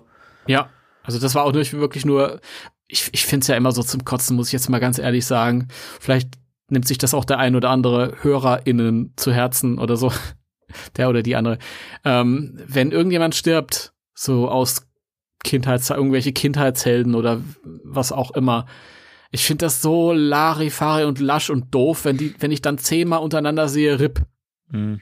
RIP so und so, RIP so und so, Rest in Peace so und so, Rest in Peace. Leute, echt? Die Leute fandet ihr total gut. Das ist alles, was euch einfällt. Das kann nicht wahr sein. Ich, dann schreibt doch einfach gar nichts als dieses lieblose RIP. Das ist so scheiße. Muss ich jetzt wirklich mal kritisieren. ja, ich stelle mich da schon seit Jahren dran. Ich weiß genau, okay, Bud Spencer ist gestorben. Gehst du bei Facebook rein, siehst du 40 Mal untereinander RIP Bud Spencer. Ja, geil, wow. Jetzt wissen wir, warum Bud, Bud Spencer der Kreative war und ihr nicht. Also um jetzt mal Publikumsrant zu betreiben ohne Ende. Ähm, was wollte ich denn ursprünglich sagen, bevor ich jetzt hier die Leute alle massiv Ich habe keine Ahnung. vor den Kopf stoße? Ach so, Ach so der Arnold, ja, äh, ähm, Beitrag. der Arnold, der Arnold Abschiedsbrief fand ich super toll, weil du hast halt wirklich, da hat sich hingesetzt. Gut, die kannten sich auch persönlich, aber trotzdem hat sich hingesetzt und hat einfach mal einen Text geschrieben, ja. Und nicht einfach nur, ja, Ivan war mir eine Inspiration, fertig. Ja, geil. Ähm, und da war ja auch dieses eine Bild, er hat ein paar Bilder hochgeladen, da war dieses eine Bild dabei, das ganz aktuell war, wo du hast Ivan gesehen hast in dem schwarzen Pulli, den er immer anhatte die letzten Jahre und Arnold halt und Danny DeVito, alle als elderly men. Und äh, ich hätte es Ivan gegönnt, ich selbst hätte den Film nicht gebraucht, aber ich hätte es Ivan gegönnt, einfach noch mal jetzt die Chance zu bekommen, was anders zu machen als Ghostbusters. Ghostbusters hat er jetzt in seinen sicheren Hafen gebracht mit seinem Sohn, Ja. ja. Und dass er halt einfach noch mal jetzt die, die Möglichkeit bekommen hätte, was anderes jetzt wird's leider nichts mehr. Ja, aber trotz allem schön, dass er noch mal, also für, also für das, womit er am meisten irgendwie Kultstatus äh, erlangt hat und was irgendwie so den größten Fankult irgendwie von seinen Werken hervorgerufen hat, dass er da noch mal mit dabei sein durfte, dass das noch mal so auflebt und zwar mit den Geschichten, die er erzählt hat und dass die fortgesetzt werden in der Form, dass er da halt auch so involviert war am Set mit seinem Sohn, das ist halt auch echt schön und ja, Für ihn mega, mega geiler Abschluss, also die letzten zwei, drei Ja. Jahre. Super, genial. Ich freue mich auch total für ihn, dass er die Möglichkeit hatte, den fertigen Film noch, äh, noch zu sehen. Das äh, ist ja auch nicht, ich meine, gerade mit der ganz langen Corona-Pause, ja, das, ich meine, das es vergingen gerade vier Monate äh, zwischen Filmstart und äh, seinem Tod halt. Und er konnte jetzt halt noch den Film im Kino starten sehen. Er selbst hatten ja schon das Jahr vorher gesehen. Er hat ja Connections. Aber ähm, er konnte halt auch noch sehen, dass der Film sich einigermaßen gut geschlagen hat und so und hat gesagt, okay, alles, alles gut, ja. Ähm, und vor allem, nachdem er vor sechs Jahren das hat alles so aus seinen Händen gleiten sehen. In, in eine Richtung, die, jetzt unabhängig davon, was der Einzelne von uns dazu meinen mag, in eine Richtung, die er halt nicht haben wollte. Und jetzt besser konnte es für ihn gar nicht laufen, ja. ja, Das Familiengeschäft ist safe. Äh, der Sohn hat's übernommen. Ja, geil. Schön für ihn. Und bei aller Traurigkeit, die so ein Tod halt immer nach sich zieht, aber man muss dazu sagen, gut, mit 75 kann man ruhig noch ein paar Jahre leben. Das ist jetzt nicht so das höchste Alter, das man erreichen kann. Das, das ist ja, richtig. Ja. Aber es war jetzt auch nicht 65 oder so. Er hat ein super erfolgreiches Leben geführt, ein aufregendes Leben. Ja, es ist ein Flüchtlingskind gewesen, hat dann ist er nach äh, Kanada und dann USA gekommen, hat eine riesen Karriere aufgebaut, hat einen der erfolgreichsten Filme aller Zeiten gedreht, galt in den 80er Jahren als erfolgreichster Komödienregisseur überhaupt. Macht es mal, ist seit Ende der 70er Jahre mit derselben Frau glücklich verheiratet gewesen. Äh, das ist auch in dem Geschäft nicht, nicht üblich und grundsätzlich nicht üblich heutzutage. Hat dann am Ende dann noch irgendwie erfolgreich sehen können, wie das Familiengeschäft halt vom, vom, vom Sohn übernommen wird. Seine anderen Kinder sind auch erfolgreich und dann ist er nicht irgendwie lange krank gewesen, sondern der hat sich abends ins Bett gelegt und ist einfach nicht mehr aufgewacht. Bester Tod überhaupt. Also im Grunde genommen ist das, was ich vorhin gesagt habe, dass man vielleicht sich sagen konnte, klar, es ist schade, aber ich freue mich auch für ihn, dass er irgendwie die Möglichkeit hatte, als jemand, den ich mochte, kreativ und kreativ geschätzt hat, so ein Leben zu führen, ja. Ja. Ja, geil. Ich meine, was willst denn du mehr verlangen, wenn du so ein Leben geführt hast? ja. Ja. Nee, ich kann ihm nur zustimmen. Also, das ist wirklich so. Also, klar, wie gesagt, man kann immer sagen, ja, wäre schön gewesen, wenn er noch ein paar Jahre länger durchgehalten hätte, so. An, also, auf der anderen Seite ist, steht ja immer noch, ne, dass, dass er halt einfach eingeschlafen ist. Es ist nicht so, dass er lange leiden musste, dass er Schmerzen hatte. Anscheinend so viel wir zumindest wissen. Ähm, weiß ich nicht. Also, es war dann halt seine Zeit, leider. Und ja, also so schade ist es, dass jetzt halt natürlich, also ich finde es halt auch, wie du das schon gesagt hast, in erster Linie ist es für ihn schade, weil Triplets, also diese Twins-Fortsetzung, wer hätte es gebraucht? So, ich weiß, es ist fies, wenn man sowas sagt, aber weiß ich nicht. Da kann ich dir sofort drei Leute nennen, die es gebraucht Okay. hätten. Die habe ich übrigens auch auf dem Foto gesehen. Okay, ich dachte schon, du nennst jetzt äh, hier Leute, die uns irgendwie hier zuhören. Also für alle, die jetzt gesagt hätten, sie hätten sich darauf gefreut, Entschuldigung, ich möchte ja keinem irgendwie zu nahe treten oder so. Ähm, aber in erster Linie wäre es halt für ihn einfach schön gewesen, weil, wie du schon gesagt hast, es wäre nichts Ghostbusters-mäßiges gewesen, sondern was eigenes, was er, also was anderes, was er gemacht hat, was dann irgendwie mal hätte eine Fortsetzung bekommen können, so wäre halt schon schön gewesen für ihn. Aber ja, sollte nicht sein. Gut, diese Schwarzenegger, ich mag sie, du findest jetzt nicht so geil, aber er hat andere tolle Sachen gemacht. Evolution sind wir uns einig, der ist cool. Äh, Dave, guckt euch Dave an, der ist cool. Ähm, ähm, Staatsanwälte küsst man nicht, soll auch ganz toll sein. Den habe ich leider nie gesehen. Auch das ein Film, der im Deutschen interessant übersetzt wurde, denn im Original heißt er Legal Eagles. Und im Deutschen Staatsanwälte küsst Ach, man nicht. Scheiße. Auch sehr schön. Mit Sigourney Weaver, mit der hat er sehr oft zusammengearbeitet. In Dave auch. Da hat sie die Präsidentengattin gespielt. Ich habe Dave letztes Mal vor über 20 Jahren gesehen und kann mich kaum noch ja, an, den Film, an, den Film, erinnern. Es ist so verblasst. Ich, ich, auch nicht. Ich auch nicht, nur ähm, damals habe ich ihn öfter gesehen und ich weiß noch, dass ich ihn hm. sehr gut fand.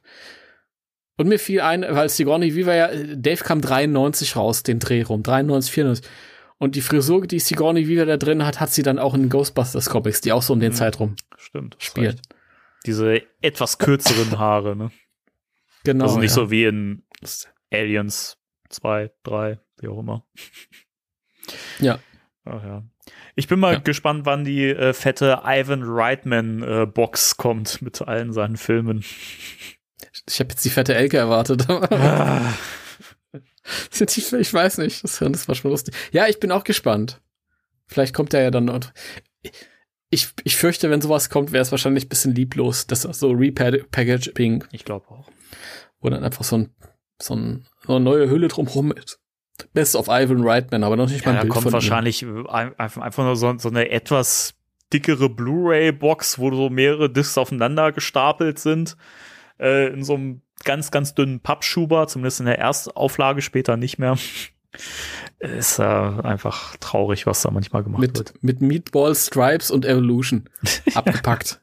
oh, ich fände auch so, so schlimm. Kennst du dieses, dieses Dreier-Set mit Ghostbusters 1, 2 und äh, Legacy, ähm, wo du einfach nur ganz schlecht so zusammengeschnitten die Cover drauf hast jeweils irgendwie das äh, von Legacy so breit oben und dann unten so in kleiner äh, die von eins und zwei nebeneinander ist auch einfach nur in so einer billigen Plastikhülle reingeschmissen.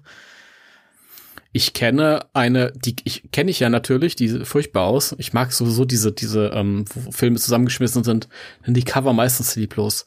Es gab auch in Deutschland so ähm, Filme mit waren das Bill Murray Filme? Äh, da war Ghostbusters zusammen mit äh, Stripes und ich glaube und täglich grüßt das Murmeltier in so einer in so einer normalen DVD-Box und halt so so irgendwie mhm. auch ganz furchtbar zusammengestellt und glaube ich Best of Hollywood war da die die Reihe hieß das. Ja, cool. furchtbar. da hat sich jemand richtig ja. Mühe gegeben. ja, ja. Googelt es mal, es ist nicht schön. Das ist nicht schön. Ja, ähm, Leute, ich bin raus. Macht, okay, was ihr wollt. Ich, ich bin auch. raus. macht, macht, macht, was ihr wollt. Macht. Ihr könnt gern noch weiterhören. Der Podcast ist jetzt hier zu Ende, aber es gibt ja noch mehr Folgen, die ihr von uns hören könnt. Das stimmt. Und wenn ihr Bock habt, könnt ihr uns auch bei Patreon unterstützen. Das stimmt auch. Da gab es in der Sendung irgendwann eine Möglichkeit, wo ich das hätte ansprechen wollen, hab's dann aber nicht gemacht. Das macht nichts, das macht Das, das war der Moment, wo du am Anfang erzählt hast, äh, du hast von deinem Taschengeld erzählt und du ja. hast gesagt, er hat nicht so viel Taschengeld gehabt. Und da wollte ich sagen, aber jetzt habt ihr die Möglichkeit, dem Danny Taschen mit Taschengeld zu unterstützen. Genau. Habe ich leider nicht gemacht, deswegen. Schmeißt mir Taschengeld in den Rachen. Deswegen habt ihr, hab, hab, gibt's jetzt keine Möglichkeit, das schön einzubauen. Das tut mir leid.